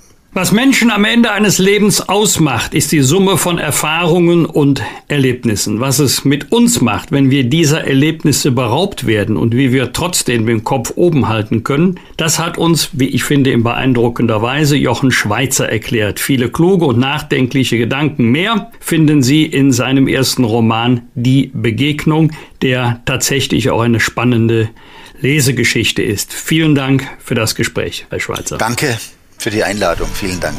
Gerne. Rauf und runter. Wolfgang Bosbach und Christian Rach sind die Wochentester. Tester. Wir geben Ihnen an dieser Stelle unsere ganz persönliche Bewertung ab über das, was wir in dieser Woche gut oder schlecht fanden. Daumen hoch oder Daumen runter. Klare Urteile sind gefragt. Wolfgang, gab es für dich in dieser Woche etwas, bei dem du gesagt hast, Daumen hoch oder Daumen runter? Äh, zunächst, Christian, ich glaube, es ist allen so gegangen, dass wir nicht nur zutiefst erschüttert waren, sondern immer noch zutiefst erschüttert sind über die Ermordung von zwei jungen Polizisten, einer jungen Polizeianwärterin und einem Polizisten morgens um vier Uhr in Kusel, vermutlich bei einer zunächst routinemäßigen Verkehrskontrolle. Und äh, alle diejenigen, die gerne über die Polizei schimpfen oder sie gar beschimpfen, man sollte wenigstens ab und zu mal darüber nachdenken, dass die Polizistinnen und Polizisten 24 Stunden am Tag auch im Zweifel ihr Leben riskieren müssen, um uns zu schützen, damit wir in Freiheit und Sicherheit leben können. Deswegen sind unsere Gedanken bei den Opfern, bei den Hinterbliebenen und bei den Kolleginnen und Kollegen der beiden getöteten Polizeibeamten. Großen Respekt vor der Entscheidung von Max Eberl, dem ehemaligen Spieler, Manager vom Borussia Mönchengladbach, Fußballer durch und durch. Ähm, ich glaube, es ist ihm unendlich schwer gefallen, zurückzutreten.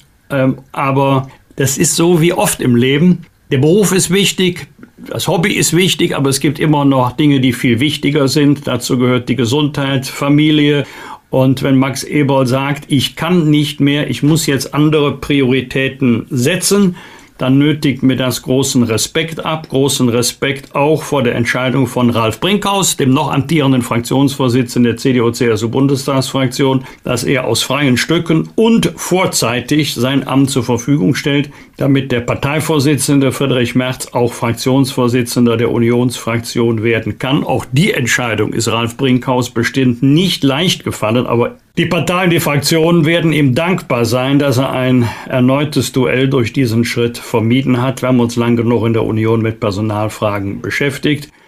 Eine große Dankbarkeit, Verständnis auch für die Entscheidung des Bundesverfassungsgerichtes in der Causa Künast. Es wird auch Zeit, dass die Hetzer im Internet, hier geht es ja um Facebook, wissen, dass sie nicht auf Dauer äh, unerkannt bleiben, äh, wenn sie, hier, hier geht es ja nicht nur um scharfe, übertriebene, polemische Formulierungen, hier geht es um glasklare Beleidigungen. Es ist ja nicht so, dass wir hier eine Strafbarkeitslücke haben. Also das, was mit Strafe bedroht ist, muss nicht in einem neuen Gesetz nochmal mit Strafe bedroht werden. Aber wir haben eine Strafverfolgbarkeitslücke. Und äh, wenn es nur die Möglichkeit gibt, die Täter zur Rechenschaft zu ziehen, wenn man die Daten bekommt, in diesem Falle von Facebook, dann ähm, ist die Entscheidung ausdrücklich zu begrüßen. Nichts spricht gegen auch harte politische Debatten oder auch persönliche Kritik.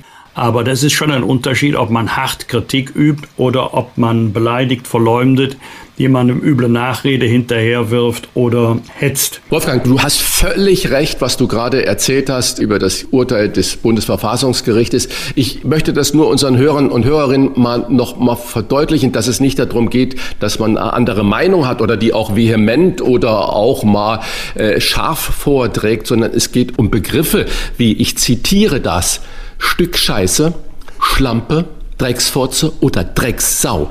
Und äh, da haben untere Instanzen, Berliner Gerichte, haben gesagt, naja, das muss ein Politiker, Politikerin ertragen können. Und dem hat jetzt das Bundesverfassungsgericht einen Riegel vorgeschoben und äh, wo man gesagt hat, nee, das hat nichts mit der freien Meinungsäußerung zu tun, sondern das ist eine Herabsetzung der Persönlichkeitsrechte. und äh, ich meine, kein Mensch benutzt diese Worte im Dialog mit einem anderen oder auch mit einem politischen politischen Gegner, da haben die nichts zu suchen. Deswegen Bravo an das Verfassungsgericht. Und zum Schluss Daumen runter für die Überlegungen. Da geht es ja um die äh, Bundesagentur für Arbeit Ungeimpften bei möglichem Bezug von Arbeitslosengeld weil sie ihren Arbeitsplatz verloren haben, eine Sperrzeit zu verhängen. Also hier geht es ja um äh, materielle, hier geht es um gesellschaftliche, um soziale Sanktionen. Und gerade angesichts auch der Zahlen, die ich vorhin in anderem Zusammenhang erwähnt habe, ich sage es hier noch einmal, die Gefahr für andere geht von Infizierten auf und nicht automatisch von ungeimpften. Ich glaube nicht, dass man so mit solchen Debatten die Impfquote erhöhen kann. Christian, was hat dich in dieser Woche besonders bewegt, gefreut oder geärgert? Ja, ich habe ja letzte Woche schon gesagt, ich versuche mal in dieser kleinen Rubrik auch gute Dinge zu machen und ich musste über zwei Meldungen oder Dinge, die ich gesehen habe, wirklich laut lachen. Und das eine müsste man zwar sehen, es ist ein Cartoon, aber ich äh, zitiere diesen Cartoon mal. Er zu ihr, von der Kanzlerin habe ich schon lange nichts mehr gehört. Sie zu ihm, wir haben jetzt einen Kanzler. Er zu ihr, Quatsch, von dem hätte ich ja mal was gehört. Also ich musste das äh, mit dem Ding so lachen und parallel dazu eine Twitter-Meldung. Jemand muss Olaf Scholz äh, sagen, dass er auf Mute geschaltet ist und drückt so vieles aus, was gerade die Leute im Moment, äh, glaube ich, auch bewegt. Aber ich musste äh, wirklich äh, schallend lachen. Was diese Woche auch kommen wird, und zwar am 5.2.1952 hat äh, die Queen Elizabeth den Thron bestiegen. Die feiert also jetzt das 70-jährige Thronjubiläum. Und man muss ja kein äh, Monarchist sein, um zu sagen, was hat diese Frau alles ausgehalten, bewirkt und wie hat die dieses Land zusammengehalten. Also äh, schon Chapeau, das muss ich sagen, unglaublich großartige Leistung und äh, wir gratulieren hier von den Wochentestern ihr natürlich auch, obwohl das vermutlich Schnuppe ist. Aber das finde ich schon bemerkenswert. 70 Jahre äh, in einer Konstanz und in einem Leben, mit dir möchte ich nicht tauschen. Ich würde auch gerne ein Gerichtsurteil noch zitieren. Du hast ja das vom Verfassungsgericht schon gesagt. Äh, ich würde da sagen, da haben auch die unteren Instanzen mal einen auf den Kopf bekommen, äh, dass das Verfassungsgericht so ein Urteil wie das, was Renate Künast erstritten hat, dass wir das Verfassungsgericht dafür anrufen müssen, ist schon ein Armutszeugnis. Aber großartig deswegen in ähm, Norwegen. Da hat der Breivik, ich will den Vornamen gar nicht nennen, weil man ihm sonst zu viel Ehre angibt, der 2011 77 Menschen erschossen hat, der wollte vorzeitig aus der Haft entlassen werden und das Bezirksgericht, auf dieser Ebene fand das statt, hat das abgelehnt, ihn aus der Haft zu entlassen. Er will da Berufung gegen einlegen, aber das Gericht hat festgestellt, dass er nach wie vor genauso gefährlich ist wie damals und äh, es überhaupt keine Gründe gibt, ihn aus der Haft zu entlassen. Also da sage ich ganz groß Bravo. Und wir haben ja heute auch mit äh, Peter Klöppel über USA gesprochen und ich bin überhaupt kein Football-Fan, aber da gibt es einen, der hat in der letzten Woche Woche seinen Rücktritt erklärt. Einer der größten Sportler der Welt, das muss man neidlos anerkennen. Tom Brady, eine Legende, tritt ab. Also das ist eine Ikone einer Sportart, wo ich dann da Hut vorziehe und sage, großartig, äh, wie dieser Mensch eine ganze Sportart geprägt hat. Und dann nochmal zur katholischen Kirche. Ich bin die Woche so erschrocken, als ich das Statement des Regensburger Bischofs zur synodalen Veränderung gelesen habe. Da fiel mir die Kinnlade runter, wie konservativ, wie verstockt, wie uneinsichtig dieser Mensch da in Regensburg ist. Und da war es so wohltuend, dass Kardinal Marx, der ja im Moment richtig auch zu Recht im Kreuzfeuer steht, gesagt hat, er setzt sich für ein Ende des Pflichtzölibats ein. Das heißt, jeder könnte ja noch Priester, der das möchte, kann weiterhin äh, zölibatär leben, aber nicht aufgrund des Pflichtzölibats. Das ist mal von dieser Stelle, von höchster kirchlicher Stelle, ein Anschub, auf den viele, viele seit Jahrzehnten vermutlich gewartet haben. Und noch eine Sache zum Schmunzeln. Durch Corona sind die Deutschen dicker geworden. Darüber hat man... Ja, kann ich leider bestätigen. Kannst du bestätigen. Die, mich fra ich frage mich natürlich, Wir warten immer auf Daten bei der Impfung, Impfkampagne, auf das Ausland. Was haben die äh, Briten gemacht? Was machen die Amerikaner? Was machen die Israelis? Die Daten werten wir aus fast wie Schmarotzer, sage ich da mal wertend. Da sind wir unglaublich vorsichtig, stellen gar nicht selber Daten zur Verfügung, aber irgendjemand konnte doch messen, dass die Deutschen in Corona dicker geworden sind. Wo kommen denn diese Daten her? Das würde mich interessieren. Haben die bei dir angerufen, Wolfgang? Also bei mir kommen sie von der Waage. Ja, ich meine, okay. es, sind, es, es sind nur drei Kilo, aber die müssen wieder runter, dringend. Sehr gut. Das waren so meine Daumen hoch und Daumen runter. Was wird? Was wird? Wolfgang Bosbach und Christian Rach sind die Wochentester. Christian, einige Wettkämpfe laufen zwar schon, aber offiziell werden die Olympischen Winterspiele erst heute Mittag deutscher Zeit in Peking eröffnet. Kritik gab es im Vorfeld wegen der Vergabe der Spieler nach China. Stichwort Menschenrechte. Hat man mit der Vergabe der Spieler nach Peking die olympische Idee verraten, auch weil jetzt mehr über Politik als über den Sport diskutiert wird? Da gibt es so viele verschiedene Ansätze, wie man auf so eine Frage reagieren kann. Der ehemalige äh, Münchner Bürgermeister Ude war es, glaube ich, als man die Winterspiele in München haben sollte oder sich bewerben sollte, dann haben die ja zuerst gesagt, ja, machen wir gerne. Und dann hat er gesagt, aufgrund der Vorlage des Vertrages des IOCs, er hat noch nie in seinem Leben einen so einseitigen Vertrag gesehen, wie das IOC dem Veranstalter, sprich in dem Moment der Landeshauptstadt München, vorgelegt hat. Alle Rechte bei dem IOC, alle Gewinne bei dem IOC und alle Pflichten und alle Kosten beim Austragungsort. Und wenn ich das jetzt auf deine Frage mache, was hat das IOC denn China versprochen. Darüber würde ich gerne wissen. Haben die gesagt, keine Diskussion, keine politischen Zeichen, keine, wir machen nur Sport, der reine Sport. Da mag ich gar nicht mehr dran glauben. Ich finde, unsere Bundesregierung hat sich da sehr gut zu positioniert. Es geht kein Minister hin, auch der deutsche Botschafter in Peking äh, nimmt nicht an der Eröffnungsfeier teil. Aber äh, die Athleten, die sind da und die zeigen, äh, dass wir auch den Sport groß halten, aber dass wir eben nicht die zu Recht oft kritisierte Menschenrechtsverletzungen in China politisch kommentieren, äh, in dem Sinne, dass wir oder unterstützen, dass wir da Präsenz zeigen. Aber es ist auch alles, auch was die Amis machen und die anderen Länder da machen, die Briten vorweg, ein Stück weit so verlogen. Es werden Milliardengeschäfte mit China jeden Tag getätigt und dann hält man dahin äh, die Flagge und sagt, ja, wir sind ja die Guten und das sind die Bösen.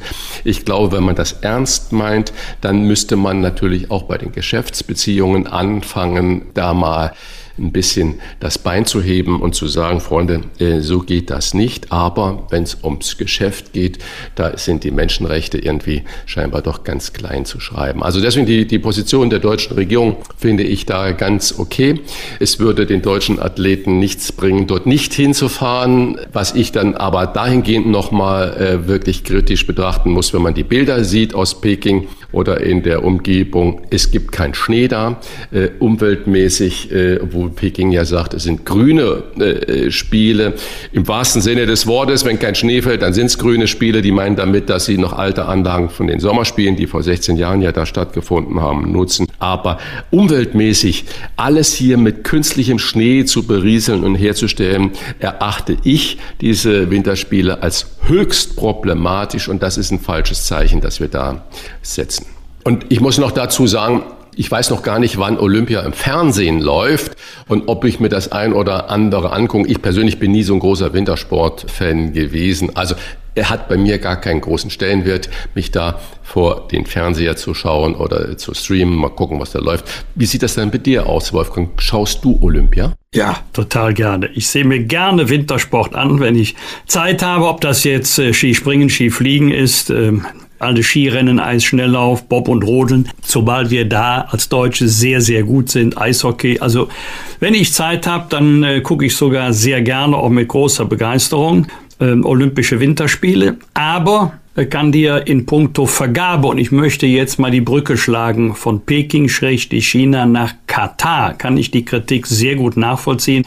Ich habe lange, lange Zeit, Christian, selber die Meinung vertreten, auch öffentlich, Jawohl, der Sport kann hier für eine Besserung der politischen oder sozialen Verhältnisse vor Ort sorgen. Also auch Wandel durch Annäherung, hier durch Sport. Ich glaube da nicht mehr dran. Ich kann mir nicht vorstellen, ähm, dass jemand ernsthaft sagt, seit den Olympischen Sommerspielen in Peking hat sich die politische Situation in äh, China wesentlich verbessert. Stichwort Uigurenbedrohung von Taiwan. Nein, die Lage ist eher kritischer geworden dann soll man auch die Wahrheit, der Wahrheit die Ehre geben und sagen, es geht vermutlich weniger um Diplomatie als um viel, viel Geld. China ist ein riesengroßer Markt, nicht nur eine exportstarke Nation, sondern auch ein Markt, auf dem 1,3 Milliarden Menschen wohnen. Und wenn da der Wintersport durch die Spiele Konjunktur bekommt, was bedeutet das zum Beispiel für die Ausrüster, für die Hersteller von Skis, von Wintersportkleidung und, und, und?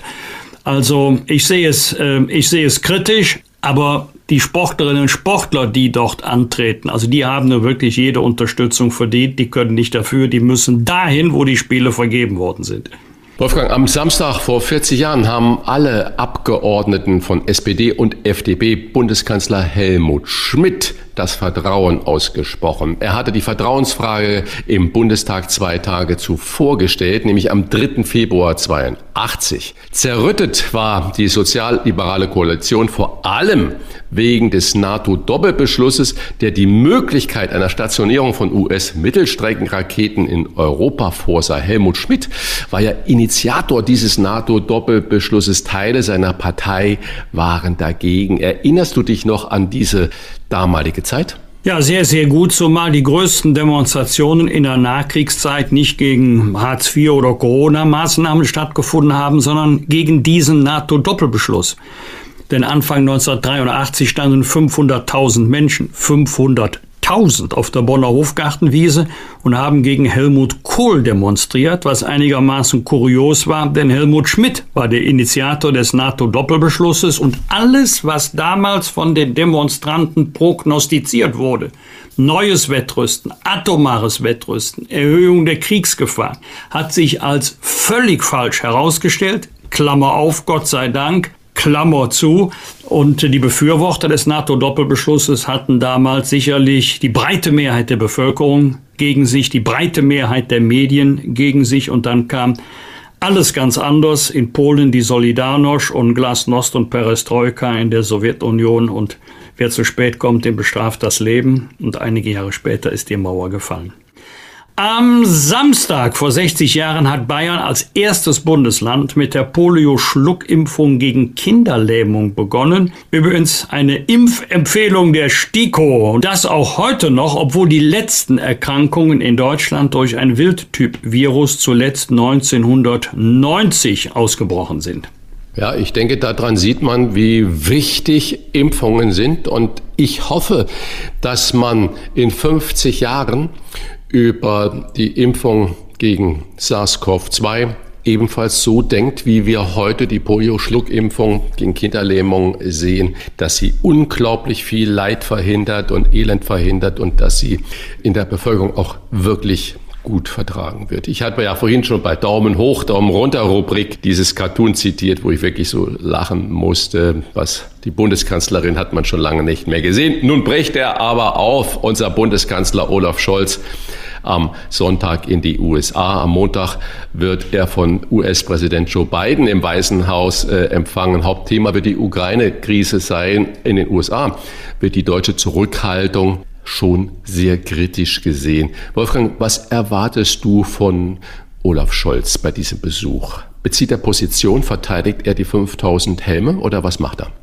Also, das kann ich mir ehrlich gesagt äh, nicht vorstellen. Das ist ja eher peinlich gewesen. Ist ja auch entsprechend so kommentiert worden.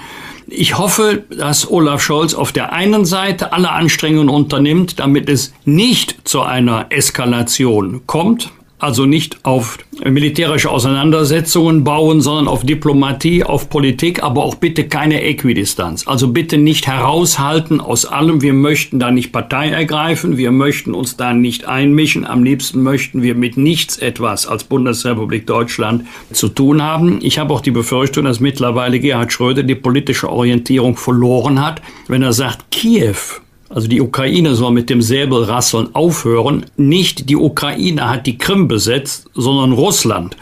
Und nicht die Ukraine ist in Westrussland einmarschiert, sondern Russland in der Ostukraine. Also man muss das wieder jetzt mal richtig im historischen Ablauf darstellen.